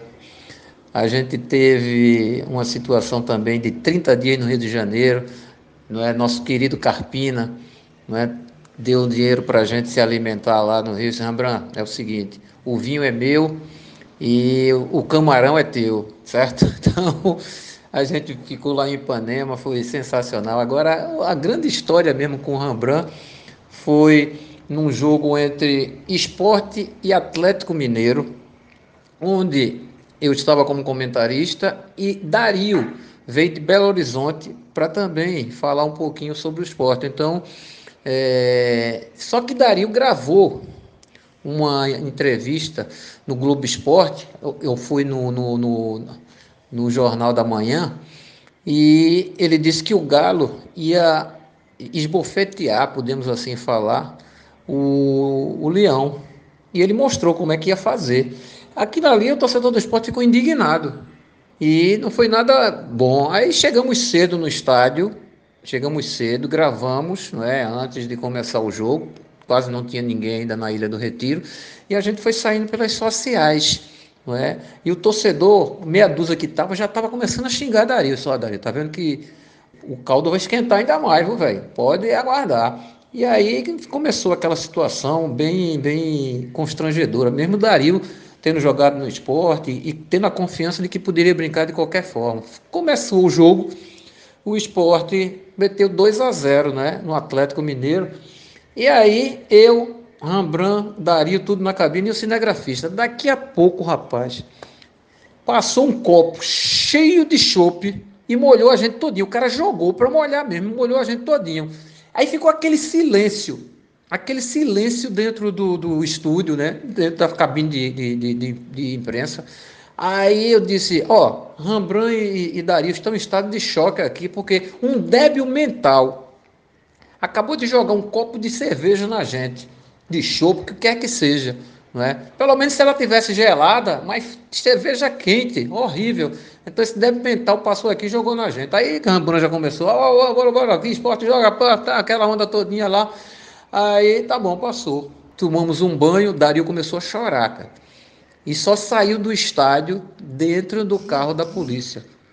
Ainda tem mais esse detalhe. Então, a coisa foi desse jeito. E eu, para variar, tomei uma dura de Yuri Leite, não é? E de Dona Jo Mazarolo. Ele disse: Você tá doido? Chamou o cara de débil mental. Se esse cara pega a gravação, ele entra na, contra a gente aí. E aí, como é que fica? E eu com cara de tacho fiquei no preju né, de ter tomado uma dura. Então, essas são as histórias do nosso querido Rambron Júnior, meu querido Cabral Neto. Grande Aí, Zé. Zé. Essa é uma figura, né? Esse é uma figura. Essa história é bem conhecida, né? Do, que ele contou, é. né? Dadá foi, foi saiu difícil. muito triste daqui Dadá com que aquela jogou reação. no esporte. Jogou no esporte. ficou muito triste por isso também. Por né? isso. Além de tudo, isso, né? né? E assim, era uma época ainda também, não tinha aquela coisa de muita internet, a época, né? Mas é. ele falou alguma coisa lá no Bom Dia Minas. Foi Pegou o leãozinho, o galo vai fazer chegou assim, aqui. chegou aqui, infelizmente. Mas o Zé é uma figuraça, cara. E quando a gente, ele tava trabalhando junto com a gente, a gente viajava, um cara muito conhecido, né? Tinha sido campeão brasileiro pelo Vasco, foi seleção brasileira e tal. E onde chegava era aquela resenha, o velho Zé do Carro. Zé é maravilhoso. Figuraça, maravilhoso. Tive a chance de trabalhar com o Zé também, ele é maravilhoso.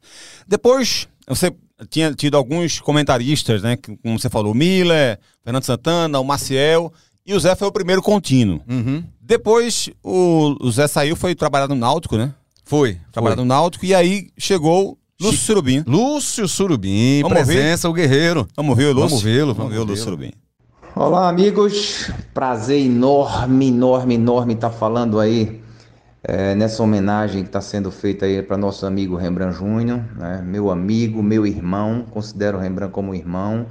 Conheço o Rembrandt desde o início dos anos 90, quando eu jogava no Náutico e ele era repórter de rádio, né? Conseguimos fazer uma grande amizade, frequentava a minha casa, eu frequentava a casa dele, assistiu a Copa do Mundo 94 lá em casa. Né? Uma família muito querida e que depois tivemos a oportunidade de trabalharmos juntos né, na, na, na, Rede Globo, Sport TV, Premier. Né, as portas da TV foram abertas através dele, através de Paulo Moraes. Né, tive a oportunidade de passar sete anos trabalhando em transmissões e viagens com ele. Né, é, foram grandes momentos, né, deixou saudade cara que ajuda todo mundo, né? me ajudou demais lá na, na, aí na TV Globo, né? nas transmissões, no, principalmente no início, quando tinha muita dificuldade, porque não tinha prática, não tinha nada, mas ele deu muitos toques e agradeço demais. Né? Ele que é o melhor do Nordeste. Né? É, boa sorte, guerreiro. É, e queria deixar aqui registrado as nossas viagens, né? quando a gente ia para Campina Grande, para Natal, para Arapiraca, que a gente passava naquelas fazendas com aqueles bois, né, que eu sempre falava, oh, Rembrandt, é, comprei agora 100 bois, coloquei lá em Surubim, 100 garrotes, né, é, investindo para fazer com que eles cresçam durante o ano. No final do ano vou vender aí, colocar 50 mil reais no bolso, né, tranquilidade, sem fazer nenhum esforço. E Rembrandt dava corda e o motorista da Globo ficava abismado, né, com rapaz, esse Lúcio Surubim ganhou muito dinheiro, né? E Rembrandt sempre dando corda. Chegava na Ilha do Retiro para as transmissões e dizia: oh, Rembrandt, comprei um apartamento aí, ganhei uma causa trabalhista lá do, de, de algum time que eu dizia na época e comprei um apartamento aí na frente. E aí Rembrandt disse, ah, de novo? Outro já tinha comprado dois. Eu disse, é, comprando aí o terceiro, né? E vinham os coordenadores de transmissão do Rio, São Paulo, e dizia, rapaz, esse Lúcio Rubim ganhou muito dinheiro na carreira, viu? Mas momentos engraçados. E eu, eu acho que o, o mais marcante de todos foi numa transmissão lá em Natal, né, um jogo, não sei se foi do ABC do América, em que eu disse para Rembrandt, Rembrandt, meu maior prazer quando eu venho aqui é, é olhar para aquele morro do Careca lá, né, e saber que, aquele, que esse nome foi em homenagem a um gol que eu fiz aqui no, é, no estádio, né, e colocaram esse, esse morro do Careca aí em minha homenagem. E aí o coordenador da transmissão na época, né, nem não lembro quem foi, disse: "Rapaz, a gente precisa falar isso na transmissão, pô". E a gente dando corda, dando corda, até que quando dois minutos antes de iniciar a transmissão, a gente disse: "Olha, tudo mentira, viu se o coordenador morreu de rir, engraçado demais, foi uma uma passagem maravilhosa aí na nossa na nossa no nosso caminho, né? E eu fico muito feliz, lembrando. Boa sorte, guerreiro. Conte comigo. Você sabe que você pode contar comigo para tudo. Estamos aí sempre ouvindo e assistindo suas transmissões. Um abraço. Valeu, valeu, Lúcio. Aí, Lúcio. As resenhas também com o Lúcio Surubim Ah, também. Era muita resenha, cada viagem com o Lúcio. Aí, o- por exemplo, ia Lula Moraes. Teve uma época que Lula Moraes era coordenador, né? de externa. Aí a gente ia. Aí, em algum momento, acho que ele pegava o carro, né? a gente alugava um carro e aí revezava, cada um dirigia um pouquinho e tal. Aí quando ele fazia alguma barbeiragem, né? Aí Lúcio já levantava a bola. Rembrandt, aqui em Natal é diferente, né? Esses, esses gelo baiano, o cara pode passar por cima. né? Aí, ah, cara, para com isso, rapaz. Eu vacilei aqui, mas. Aí começava aquela resenha. Mas Lúcio foi uma grande figura, foi um jogador. Como jogador, na época que eu estava iniciando no rádio aqui na Rádio Clube, adorava entrevistá-lo porque fazia uma pergunta, Rendia. ele rendia, pô, tá garantida a resenha. A resenha da noite hoje tá Esses garantida. comentários falam demais assim, É, né? Lúcio, Lúcio é um comentários. desses comentaristas assim, né, Rembrandt? Que fala demais, né? Aí, aí tornou-se amigo mesmo, amigo de se frequentar, de ir um na casa do outro. É um, um ex-jogador, um jogador com o qual eu consegui fazer uma amizade, que Uhum. consegui levar uma amizade para fora do campo. Que é Muito até legal. raro, né? É raro, é raro, é raro. Muito raro. Que bom, que bom. Depois do Lúcio veio Chiquinho? Chiquinho. Chiquinho. Grande Chico. Grande Chico. Vamos ver? Vamos ver Chiquinho também, que tem, tem história pra contar aqui também. É. Fala pessoal do Embolada, tudo bem? Aqui quem fala é Chiquinho e cara, me sinto muito lisonjeado primeiro em fazer a referência para esse gigante chamado Rembrandt Júnior. Cara, eu e Rembrandt a gente se conhece há muito tempo, início da minha carreira, eu acho que ele acompanhou, somente naquele momento único na minha carreira, quando eu cheguei na seleção brasileira, e eu acho que Rembrandt ele tem um, uma, uma lembrança muito, muito ativa do meu início de carreira, né? E a gente sempre se bateu, Rembrandt morou em Rio Doce uma época, enfim. E a gente tinha aquele contato, mas um contato um pouco distante. De repente eu parei de jogar, fui cursar jornalismo e Deus me oportunizou novamente em trabalhar numa das maiores empresas do mundo, né? Uma das maiores do Brasil, que é a Rede Globo. E eu tenho uma gratidão enorme a Rembrandt porque para mim foi um, um recomeço, né, de vida e numa nova profissão que apareceu sem eu esperar. E Rembrandt ele foi fundamental nessa minha maturação, né? Eu cheguei até com certo conhecimento de futebol, mas para que você trabalhe na Globo, quantas pessoas estavam ali trabalhando para que a gente pudesse transmitir aqueles jogos ao vivo? Me dei conta da grande responsabilidade que eu tinha e nesse início para mim o Rembrandt me deixou muito à vontade. Foi um grande professor, né? E eu tenho uma enorme gratidão por todos os conselhos, por sempre me deixar à vontade nas transmissões. E isso se seguiu durante os três anos que eu trabalhei aí com ele. Foi uma experiência inesquecível de um dos grandes profissionais da área. Rembrandt, para mim, é um dos melhores narradores que a gente tem no Brasil. É, e com a saída agora do Galvão, ele pode ser o, o top 3. É, mas falar de Rembrandt para mim é falar de um grande amigo que eu construí durante esse período que eu passei e desejar a ele nesse novo ciclo uma grande carreira. Ele vai deixar o seu legado lá também. E gratidão, Rembrandt, por tudo. E um caos engraçado que a gente tem, que a gente teve né, nessas transmissões, ele vai lembrar muito bem, foi do nosso mestre e querido Paulo Moraes, né? A gente tava fazendo a transmissão e eu fui querer termina a transmissão, a gente tem que enrolar para vir rede nacional e, e o Paulo fica no nosso ouvido aqui. Só que nesse dia ele deu um grito, cara, assim, termina, termina. E eu tava contando um, um caos ou alguma coisa assim para enrolar o tempo. Cara, eu me perdi, eu parei, Rembrandt ficou olhando para mim assim, eu virei para Rembrandt e disse: "É com você, Rembrandt". Cara, ele olhou para minha cara e terminou a transmissão, mas só que depois ele ele riu tanto, mas ele riu tanto que ele caiu para trás do backdrop que a gente trabalhava e, cara, a gente caiu na, na gargalhada, porque eu disse, pô, Paulo, pô, precisa gritar desse jeito. Chega, tive um susto, fiquei branco e foi um dos causos que a gente teve que Rembrandt, pô, até hoje a gente lembra com muitas gargalhadas e, e boas lembranças. É, desejo tudo de bom, Rembrandt. Seja gigante. Obrigado por tudo. Grande Chiquinho, Grande obrigado a você, rapaz. Obrigado a você aí. Foi um parceiro também de primeira aqui nas nossas transmissões. E quando ele fala, ah, Rembrandt foi muito importante, o Lúcio citou também, me ajudou muito e tal. Eu digo o seguinte: eu só faço pro outro o que eu gostaria que o outro fizesse para mim. Quer dizer, eu, se eu posso ajudar, eu vou ajudar. Porque se eu precisar de ajuda, eu sei que aquela pessoa também vai me retribuir. Então, assim, não tem nenhum exagero, não tem que agradecer nada. Eu acho que é obrigação nossa. Né? A gente trabalha num ambiente que depende muito um do outro. TV, a gente, quando vê, olha para a TV, ah, o cara ali, não sei o quê.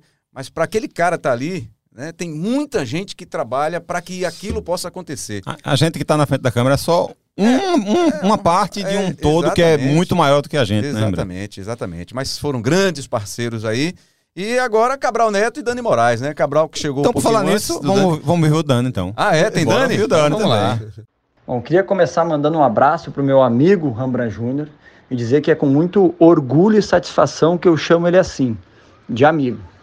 É, vocês sabem bem, há mais ou menos dois anos atrás eu encerrei minha carreira como atleta profissional e muitos desses momentos, desses jogos, foram contados e narrados através da voz e da emoção do Rembrandt.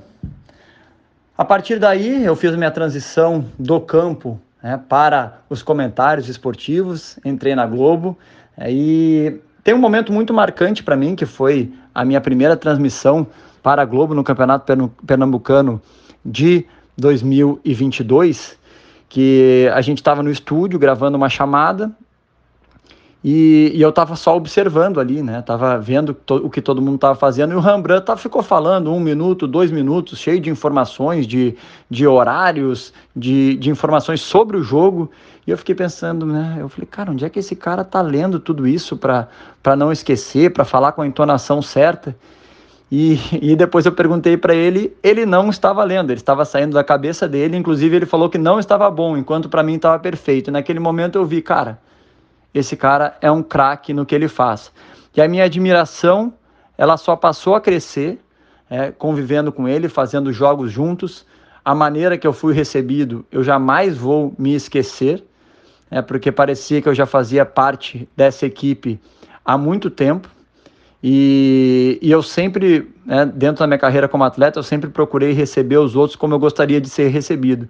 E eu fui recebido muito bem é, por toda a equipe, mas especialmente pelo Rembrandt. Né? Eu já falei, a minha, é, eu comecei a, a, a gostar cada vez mais do narrador, né, profissionalmente, e muito da pessoa Rembrandt, que é um cara muito querido, é um cara muito companheiro e volto a dizer, é um craque.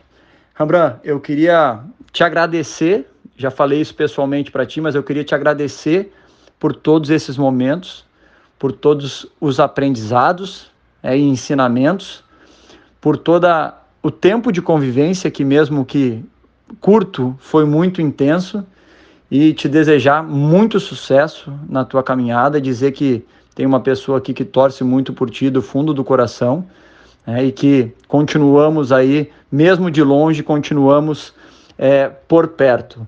E por fim, é falar para todos vocês que hoje eu sou o consultor de Instagram do Rembrandt Júnior e que continue contando com os meus serviços de perto ou de longe, vou estar aí para te assessorar, para te dar um abraço e para estar sempre contigo. Estamos na torcida, representa ah, e muito obrigado por tudo. E Dani tá criando um monstro, viu? No, no Instagram, viu? Meu grande capeta, grande Meu Dani Moraes. do fute, viu? É. Ganhamos hoje. É fera, é fera. Dani Moraes é muito bom, muito bom. Um cara preparado, né? Um cara que foi bom dentro do campo e trouxe toda aquela experiência dele de dentro do campo para a tela, né? Para a TV, para ajudar na, nos comentários, para agregar. Se com- tornou um, um Neto. amigo nosso. mesmo, É, né? é um amigo nosso. E é o cara que quando eu ainda tenho tenho muita dificuldade ainda para usar a ferramenta da rede social, o Instagram, e ele vai lá, não, faz assim, assim é melhor, faz as sugestões, ele mesmo pega às vezes, põe a mão na massa e faz e tal. Então, eu só tenho elogios pro Dani Moraes também, esse parceiro aqui que a gente teve o prazer de trabalhar nesses últimos dois anos. E a vocês, viu? Cabral, em especial aqui também virou um amigo. A gente acho que se cruzou poucas vezes, né? Quando você estava em né? rádio, né? É. Antes mesmo. O, o- nossos laços se estreitaram mesmo quando você veio aqui para a TV. Qual foi o ano? É, 2017. Seis anos e meio. É, Seis seis, anos anos e e meio. Antes disso eu só ouvia, né? É, ouvia Cabral, lia o Carlyle, né? Pessoas assim, os decanos, uns Sim. dos nossos Eu decanos. desde criança que via, eu desde criança que eu imprensa. Rembrandt. Então, assim, Cabral, esse monstro, né, que a gente sabe aqui, Cabral precisa segurar tanto tempo. Não, tá tranquilo. Cabral precisa resumir rapidinho porque o tempo hoje tá mais curto. Beleza também. Adequar, tá, ele adequa o pensamento, o raciocínio, os argumentos ao tempo que a gente necessita. E foi um dos E- parceiros mais longevos, né? Foi, Seis anos e Foi, meio. foi. Eu acho que Lúcio, talvez ali. Lúcio falou em sete, Sete, anos, né, né? por aí. Eu acho que são os dois É, mais longevos. é. né? Exatamente. Zé do Carmo, acho que foi menos, não foi? Mas, por falar em falar muito e Hum. por falar em parceiro longevo, teve um cara aqui que mandou uma mensagem grande. Mas a gente vai ouvir porque ele é amigo seu e convive com você somente há 18 anos, lembrando. Ih, Vamos ouvir. Vamos lá. Cabralzinho, minhas joias amadas ligadas no Embolada, falar de Rembrandt Júnior só não é mais fácil do que admirar Rembrandt Júnior. E faz tempo, viu? Que eu admiro o nosso RJ.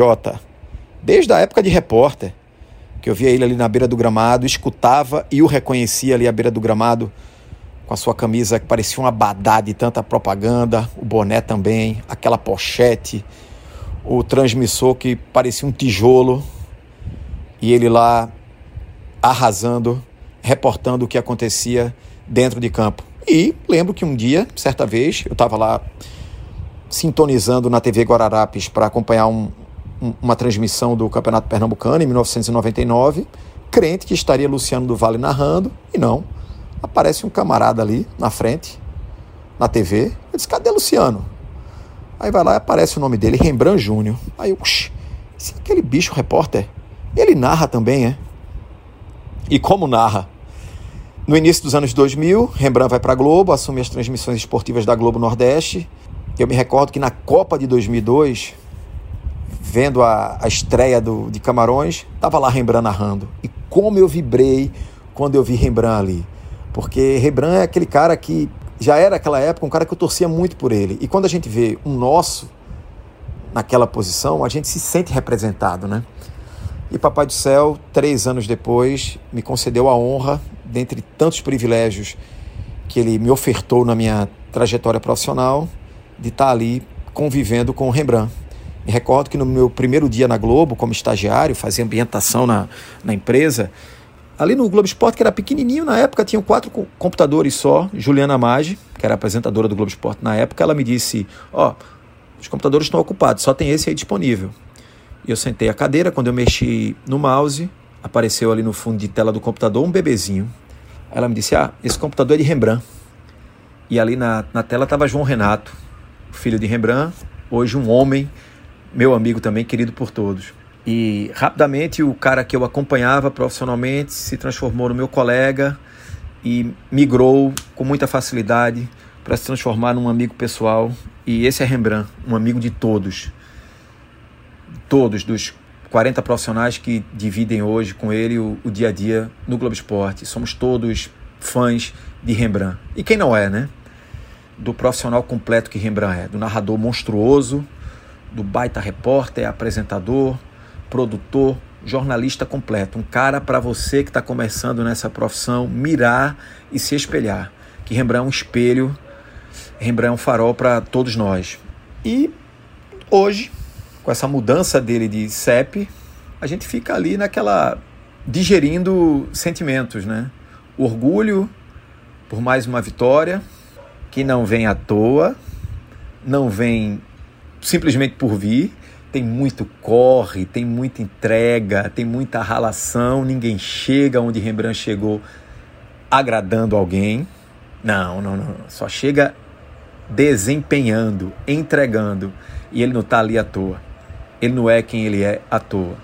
Goste você ou não, mas Rembrandt é o que é por fruto absoluto de seu merecimento. Plantou e colheu. Então a gente fica muito feliz por ver nosso colega, nosso amigo amado, tá ali à frente das transmissões nacionais da Globo E lógico também que digerindo aqui um, o amargor de perder a convivência com esse cara que é amado por todos, né? Rembrandt que consegue sair ali da, da quinta série, do seu humor da quinta série, para rapidamente ali assumir a, a posição de, de líder numa transmissão, de, de puxar o, leme para ele e de comandar a gente, sempre com muito respeito, com muito espaço oferecido para quem está ali trabalhando com ele. Rembrandt não é um profissional que puxa o holofote para si. Ele compartilha. E ele é assim com todos. Era comigo como repórter, certamente você tem esse sentimento como comentarista, Cabralzinho, nossos colegas produtores, coordenadores de transmissão que também dividem ali o dia a dia com ele, o, o Daniel Santana, o, o Daniel Gomes, o Vitor Coutinho, o Washington. Enfim, esse é Rembrandt. E é um cara, insisto, que não chegou onde chegou à toa. Né? O GE. Globo, na reportagem que comunicou a migração, né? a troca de CEP de Rembrandt, saindo aqui da Globo Pernambuco indo para a Globo Rio, o apresentou como a voz do esporte pernambucano. E é exatamente isso. Rembrandt foi aquele cara que certamente em algum determinado período da tua vida você foi feliz ou triste com ele. E eu sou muito parado na rua pelas pessoas sempre com a mesma pergunta. Tiago, qual é o time de Rembrandt? Uma pergunta retórica. Elas perguntam já respondendo assim: ah, ele é tricolor, ele é rubro-negro, ele é alvirrubro. E Rembrandtzinho, essa é a prova cabal de que tu trabalha direito. Arrasa, meu irmão. A gente vai estar tá aqui com o coração pequenininho, mas vibrando demais para que tu continue roteando esse teu sucesso, que é teu companheiro, não é de hoje. E a gente só tosse que Papai do Céu siga te dando saúde, mesmo tu comendo um quilo de torta todo santo dia no almoço. Um beijo, minha joia. Grande Tiago Medeiros. Grande depoimento aí do Tiago, é. que fala, fala muito sobre o que é você, como, como você é querido, certamente, por todos nós aqui. Convivência 18 anos já com o Tiago, lembrando. Vocês estão ficando pois velhos, vocês é, dois, viu? Rapaz, eu tô com 5 5.0, então Mas tem, com corpinho de já vivi muito. 4.9. 4.8, vai, 4.8. Bom, esticamos, hein? Esticamos bonito, hein? É, mas falta um. Ah, ainda falta? Falta um. Uma é? pessoa também especial na, na, vida de todos nós. Eu tava, antes de entrar aqui na TV, Fit, esse depoimento que o Thiago falou aqui, né, de ter ficado feliz de ver Rembrandt na Copa de 2002, é, é, é algo muito comum do pernambucano, né? Porque... A gente é bairrista, né? É, é, é, eu não tinha nem entrado em rádio ainda, em, 2020, em 2002, entrei em rádio em 2003, um ano depois, né? E eu também tive esse sentimento de, de felicidade de ver Rembrandt narrando Copa do Mundo, né?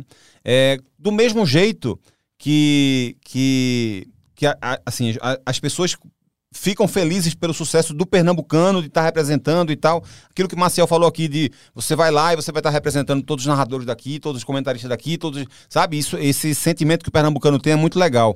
E só para contar uma história dessa pessoa que vai falar aqui, é, eu fui para o aniversário dela antes de entrar aqui na, na, na, Globo. Acho que talvez tenha sido em 2016, um, um ano antes de entrar na Globo. Não, é fácil de, de, de saber. Foi 2016, foi o ano da Olimpíada. E essa pessoa estava Hum, foi dia do aniversário dela, festa do aniversário dela, e ela estava feliz da vida. Feliz, feliz, feliz, feliz, feliz da vida. Tinha sido presente dela de aniversário. Rembrandt ter narrado a primeira medalha de ouro do Brasil com o Felipe Vu, o Felipe Vu é, em 2016. Esportivo. Ela estava Fe... Parecia que Rembrandt tinha ganho a medalha. Para ela era isso que estava representando. Vamos ver essa pessoa que tem dois corações, na verdade, porque ela não tem um só. Duvido que ela tenha um só. Rembrandt Diga, Sabrina. a frase já é marca registrada de transmissão quando eu participo com o Rembrandt Júnior. Uma galera tira onda com isso. E trabalhar com o Rembrandt é um privilégio enorme, porque é um aprendizado sempre. Cara sabe tudo. Narra futebol com perfeição. Pinta vôlei ele faz, basquete ele faz, canoagem ele faz. Olimpíada tá sempre tudo com profissionalismo absurdo, sabe? Assim, você olha assim, poxa, olha como o Rembrandt faz, olha como ele age. Discreto, porém amigão. A gente precisa, assim, de qualquer coisa com o Rembrandt, ele vai lá e dá uma força, dá um apoio. É, tá sempre de bem, assim, com a vida. É muito bom trabalhar com você, Rembrandt. Obrigada por tudo nesses anos, pelo aprendizado, pela paciência, principalmente. e siga assim, sabendo tudo, crânio, cheio de conteúdo e discreto. Agora você vai estar tá saindo daqui para o Rio de Janeiro sem responder o que todo mundo queria saber. Tá vendo como você é discreto? Mas afinal, Rembrandt, qual é o time que você torce, hein? Beijo, Sabrina, Sabrina Rocha. já disse. Já disse a Vitória, é, né? o Vitória. Ninguém vai acreditar, né? Mas Sabrina, Tiago, né? Tiago fazendo esse grande sucesso também, merecido sucesso aí. Buscou também esse caminho aí. Hoje é essa referência não só mais de Pernambuco, né? não, né? Agora é. para o Brasil inteiro, Tiago Medeiros e Sabrina, uma, uma pessoa também não, fora do Sabrina comum. é maravilhosa. Como, como, como pessoa e como é, repórter é. também, né? Tiago, a gente já, você falou aqui com perfeição, Rembrandt. É assim, obviamente que, que acho que todo mundo que está apresentando um programa na TV Globo tem competência, né? Está é. tá apresentando um programa é, na maior emissora é, de, de TV na América Latina e tal. Então, qualquer pessoa que está apresentando um programa na Globo, ela tem muita competência. Mas, assim, a forma como o Thiago apresenta o conteúdo de esporte é um negócio, assim, impressionante. É, é impressionante. É. ele é, é, espetacular e como pessoa também é uma pessoa espetacular. E a Sabrina, a mesma coisa. E, e ouvir pessoas com esse, esse coração todo, né? A Sabrina brinquei aqui, tem dois corações mesmo. E todo mundo, é essa unanimidade que é Rembrandt Júnior, né, Fit? Exatamente, Cabral. A gente vê, assim, Rembrandt, Tiago, Sabrina, né? São, são muito grandes, né? Assim, é, a gente se é. acostuma, é. né?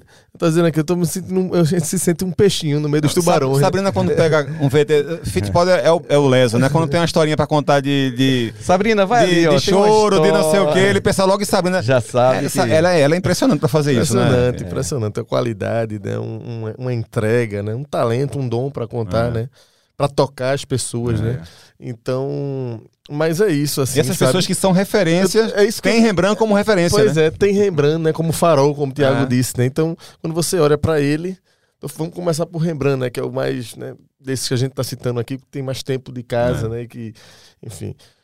Tiago também, né? T tamanho que o Tiago chegou, uhum. né? A própria Sabrina Sim. também. Sim. Então, e quando você olha para as pessoas, né? Assim, é esse, esse, tamanho todo na tela, mas aqui na convivência, né? Na, é. assim, todos muito acessíveis. A gente esquece. A gente às vezes esquece o tamanho que, que, ah, que, as, que as pessoas Rece, têm. Recebendo ordem de, de mini crack. Quando a gente vai recebendo ordem de mini crack, quando, pode quando a gente vai pra rua é que a gente cai a ficha, sabe? Cai a ficha. Vai pro jogo com o esporte, ele não consegue andar, né? Ali na, na, na cena. Rembrandt, a gente vai jogar, os caras param ele, enfim, e todo mundo fala, e todo mundo comenta, e vem falar de Rembrandt, sabe? Sabrina a mesma coisa. Então. É, são pessoas muito simples, a verdade é essa, né? Apesar de todo o sucesso, de todo de tanto tempo, né? Ninguém fica, como o Tiago falou, nada vem de graça, né? Ninguém fica é tanto isso. tempo se não desempenhar como eles desempenharam e desempenham até hoje, né? Mas no dia a dia chama muita atenção, sabe? A simplicidade com, com o trato, o respeito, né? O carinho, assim. Porque televisão é um meio de muita vaidade, né? Não é fácil conviver com televisão. Assim, a gente sabe de tudo que envolve, né? O glamour, o que, o que a tela vai. E ter essas pessoas né, com tanto tempo de estrada, com tanto reconhecimento, tanto sucesso, nessa forma de lidar, né? É exemplo para a gente sim. que trabalha junto, né? E, e, é isso, assim. Eles já falaram demais. Eu tenho muito pouco a acrescentar em tudo que foi dito aqui, cara. Rembrandt, para mim, é um monstro, é. né? Um monstro, monstro. É, maior narrador da região mesmo. Assim, tá entre os melhores narradores do Brasil. A prova, a carreira dele mostra. Uhum. Né? Copa do Mundo, Olimpíada. E, né? Sempre pegou esse avião aí, né, é. né? Pra... E vai continuar agora brilhando lá no Rio e orgulhando a gente aqui. Sem dúvida, sem dúvida. Uhum. É, e é, entrei na, na TV há seis anos e meio e o George Guilherme mentiu para mim quando a gente acertou é, para eu vir trabalhar aqui na Globo, porque a gente estava almoçando. É, George me chamou para um, um, almoço para fazer o convite para vir trabalhar aqui na TV. E George disse: Quem pagou o almoço? Foi o GG. Foi ah, o GG, foi GG. raro. e aí, eu até quis dividir, inclusive, ah, mas tá. ele não, não permitiu, não. Tá ser bem justo com ele. E aí ele me disse o seguinte, Fit, ó, você vai fazer o primeiro jogo. Eu não vou nem te dar nenhum conselho aqui, não, porque eu tenho certeza que Rembrandt vai vai te guiar lá, você vai estar em boas mãos. Rembrandt é maravilhoso, é fantástico. E ele vai te ajudar e vai te guiar nessa primeira transmissão. E o GG mentiu para mim, porque na verdade o Rembrandt faz isso até hoje. Não foi só na primeira transmissão. É, o Rembrandt é sensacional, me deu vários toques na, na hora ali no dia, me deixou super tranquilo em, em relação a qualquer coisa que a gente fosse fazer. E foi também me ensinando muita coisa nesse processo de seis anos e meio e acabou sendo um grande orgulho, de fato, virar amigo do Rembrandt. Eu já é uma amizade de família, inclusive, né? O meu filho é amigo do filho de Rembrandt, que é um menino maravilhoso. A minha esposa é amiga da esposa de Rembrandt, que é uma mulher maravilhosa. E eu sou amigo do Rembrandt, sou amigo de, da esposa, sou amigo do filho. É então, assim, é, é, é, é, sem dúvida foi um, um ganho, é um presente que a Globo me deu nesses seis anos e meio. Foi a, a convivência com o Rembrandt e o aprendizado com ele. Rembrandt, Torcendo demais por você, que você arrebente lá, porque você é craque, craque, craque, craque, camisa 10. Eu só tenho que agradecer, né? Porque a, a emoção também é, é grande, né? Ouvir esses depoimentos. A gente, a gente fica naquela. Ah, o cara vai falar, alguém vai falar a seu respeito. Não, vai falar bem. Mas quando você ouve é diferente, né? Você sabe que vai falar bem, assim. Normalmente é isso que acontece. Mas quando você ouve, você vai né, preenchendo ali as lacunas, vai encaixando as peças e vai, vai sentindo, né? Dá para sentir uma verdade, né, Remo? Dá, dá. Não é dá só para agradar. Não, né? não, não. É muito Longe- verdadeiro. Né? Muito, muito verdadeiro. Longe de ser, ah, vou fazer aqui um depoimento bonito para agradar. Não, você sente que vem com naturalidade, vem com aquele respiro assim, para falar as coisas certas, né? Para tocar. E acho que é um momento, inclusive, muito importante para todos nós que tivemos a chance de fazer isso, né, Felipe? Porque às vezes a gente gosta muito de uma pessoa e a gente não fala, né? Por qualquer motivo. Exatamente. Porque não teve É, oportunidade, né? Acaba Eu- passando, é, acho né? que essa oportunidade, por exemplo, que Maciel, que Lúcio, que, que é, Chiquinho, Zé do Carmo tiveram, eles não convivem mais diariamente com o Rembrandt. E eles tiveram, depois de alguns anos, a chance de dizer quanto o Rembrandt foi importante. Então isso é muito legal também para quem está falando também. Né? É um, é um reconhecimento, sabe? Eu, eu tô indo, né, para essa, essa nova missão, para esse novo desafio. Não sei quanto tempo vai, vai durar esse desafio. Pode ser por um período curto, pode ser por um período médio, por um período longo. Tenho como meta voltar, isso aí é, não tenho dúvida disso. Se para fazer a mesma coisa também não sei dizer, não dá para bancar. Mas assim, se disser assim, ó, terminou hoje, encerrou teu vínculo hoje, valeu a pena tudo, cara. Lá de É. tudo, tudo, tudo, desde o começo. Subi o Morro do Peludo a pé ali, ainda não tinha carro para para levar minha fita, para mostrar minha fita lá dia aquela ladeira-. E aquela ladeira naquele horário, né? De sol a pino. Então valeu tudo a pena. É, as críticas da torcida, os elogios, o reconhecimento. E eu acho que eu, eu, por onde eu passei, eu tentei fazer o meu melhor. A queda do todo fazer o duro. bem. É, a queda do todo duro. E faz- procurei fazer o bem, nunca quis mal a ninguém. E espero continuar assim. E que, que seja breve aí, que consiga dar continuidade aí. O tempo não sei, não dá para garantir, não dá para bancar nada. Se, porque é uma mudança de vida também, né? Você nunca sabe. Você vai chegar lá, você vai, tá, vai se adaptar bem. Primeiro que eu vou sem família, eu vou só, vou fazer um período de adaptação. E aí depois eu não sei como é que vai ser. Mas, enfim, é, repito, se dissesse assim, ó, encerrou hoje aqui o vínculo, valeu, foi ótimo, valeu tudo. Viveria tudo de novo, viveria tudo outra vez. E, e vamos em frente.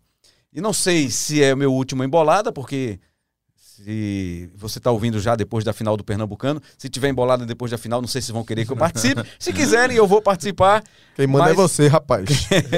Tô Mas- falando com a autoridade, Com a de autoridade, antigo, é, antigo, antigo senhor. senhor, É, antigo senhor. senhor, é, é. Passei por cima já do atual. Mas é isso. Eu vou continuar ouvindo Embolada lá, né, de onde eu estiver, do Rio, de onde eu estiver, fazendo as minhas transmissões, vou continuar acompanhando. O Cabral vai continuar aqui firme, forte. Não sei como é que vai ser o processo, mas Cabral é o cara que que está aí pronto para acompanhar, como sempre teve. Foi o parceiro aqui. Era uma embolada com Rembrandt Júnior e Cabral Neto, agora vai ser com Cabral Neto. e com mais alguém, ou com Outros Cabral parceiros. Neto e outros parceiros que vão passar por aqui. Mas para mim foi uma honra, um prazer, um privilégio dividir com o Cabral esses anos né, de, de transmissão, de podcast. E quem sabe, né, de repente, num futuro próximo, um futuro mais, mais longo, a gente possa se reencontrar aí. E até mesmo nesses jogos. Deve pingar um joguinho Deve aí, né? pingar algumas transmissões É. que a gente pode fazer junto. Eu de lá, você daqui, nós dois lá, ou nós dois Copa aqui. do Brasil aí. Copa do Brasil. Nossos timezinhos Pois é, pois avançando, é. vamos Mas, ver. Fit, a você também, o, o meu agradecimento. Você foi um cara que, quando chegou aqui também, foi um cara. Fit veio duas vezes pra cá, né? É, é verdade. Agora duas vezes Foi com você, verdade. né? Teve isso, teve isso. Sempre foi uma referência no jornalismo, um cara que pratica um jornalismo É. sério, um jornalismo de qualidade. É um cara que não é à toa que ele está aqui, é chefe de redação e produção pelos méritos, porque sabe muito, conhece muito, todo mundo, todos os repórteres aqui, produtores, a gente ouve, pô, Fittipaldi, o cara é- sabe muito, o cara é uma referência, o cara é, sinaliza né, caminhos. Então, acho que é o papel que você está desempenhando e muito bem. E Cabral é, é- é esse monstro também dos comentários. Que, Cabral, tenha certeza. A oportunidade que te derem, você vai cumprir e muito bem o seu papel. É um parceiro, é um cara que conhece muito de futebol, não pelo fato de não ter sido jogador de futebol. Isso não anula em nada a sua capacidade, que é gigante. Sua capacidade de entendimento, de leitura de jogo e, e de transmitir a mensagem. Então, para mim, eu só tenho agradecimentos e privilégio. Um privilégio ter estado com vocês todo esse tempo. Mais de 200 episódios, né? É uma É, marca importante do Embolado. Mais de né? 200 foi? Mais de 200 Nem episódios. sabia que tinha Então, é mais uma história para a gente contar lá na frente para os netinhos, né? Para as pessoas que quiserem conhecer um pouquinho dessa história aí. Obrigado, Cabral Neto. Valeu, Rembrandt. Valeu, Fit. Lembrazinho, a gente que agradece por E, tudo. olha só, quase duas horas, né, de, de papo. Agora- se a, se, se a ia pessoa... hora, foi? Se a pessoa ouviu... Não, e tinha mais, fim- e tinha mais. Dava pra, tinha, dava pra fazer, dava pra fazer dava, muito com maior. certeza. Mas é isso. Rembrandt, Diga aí. É, eu estava apresentando um programa até agora, Hum. mas eu não posso é, terminar esse programa. Quem vai terminar esse programa é você. Sério? Evidentemente. É, como você disse, eu não sei se você vai participar de outros, se não vai. é, é. Então vamos garantir que dessa vez você termine, encerre aqui o Embolada, porque pode ser o último, É. e receba esse agradecimento de todos nós, da redação de esporte de, da, da- aqui da Globo, o Tiago e a Sabrina apenas, apenas representaram. Porque todo mundo aqui, essas 40 pessoas que o Fit citou, todos nós que o Tiago citou, todos nós somos teu fã, todos nós amamos o teu trabalho, todos nós amamos você. E o torcedor pernambucano também, na imensa maioria, agradece demais por você ter sido a voz do esporte pernambucano por 23 anos e alguma coisa. Então, encerra o embolada aí pra fechar com chave de ouro essa tua participação no embolada, Rembrandt. Deixa eu só. eh, vão, vão escapar Sim, alguns fica. nomes, mas assim, eu queria fazer um agradecimento especial ao Paulo Moraes, que foi o, o editor, meu primeiro chefe aqui no esporte, né? Um cara que foi muito importante. nesse professor meu de jornalismo pra todo mundo que trabalhou com Professor, ele, né? Grande mestre. Professor de jornalismo.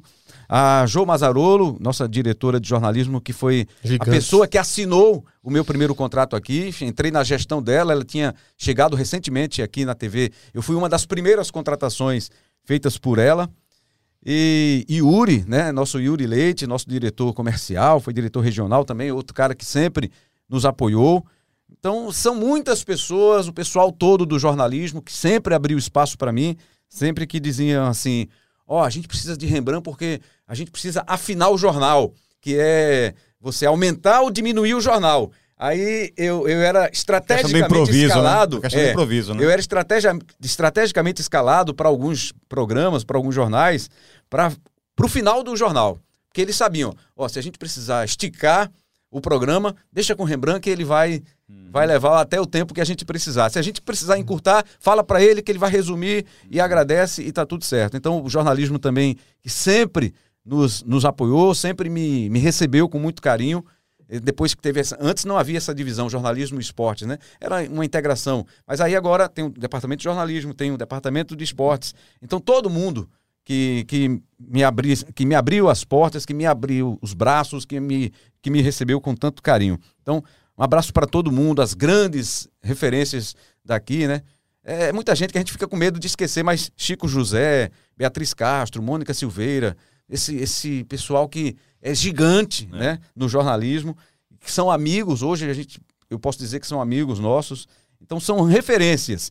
E essa turma toda do esporte, essa turma nova que está chegando, cheia de vontade, de disposição, né, essas meninas, Camila Souza, Camila Alves, é, Sara Porto, é, Diogo Marques, Juan Torres, Lucas de Sena. Não posso deixar falar de ninguém não do esporte não, dessa turma aí, né? Dos mais novos, Lilian eu. Fonseca. Eu, dos mais novos, Não. pode citar meu nome. É, você já faz um tempinho. Chico Feitosa, obrigado sempre pela, pela- pelas oportunidades. Sempre che- chegava lá e ele dizia: quer fazer o quê? O que é que você quer? Como é que você quer? É um cara que nunca, nunca, né, disse não.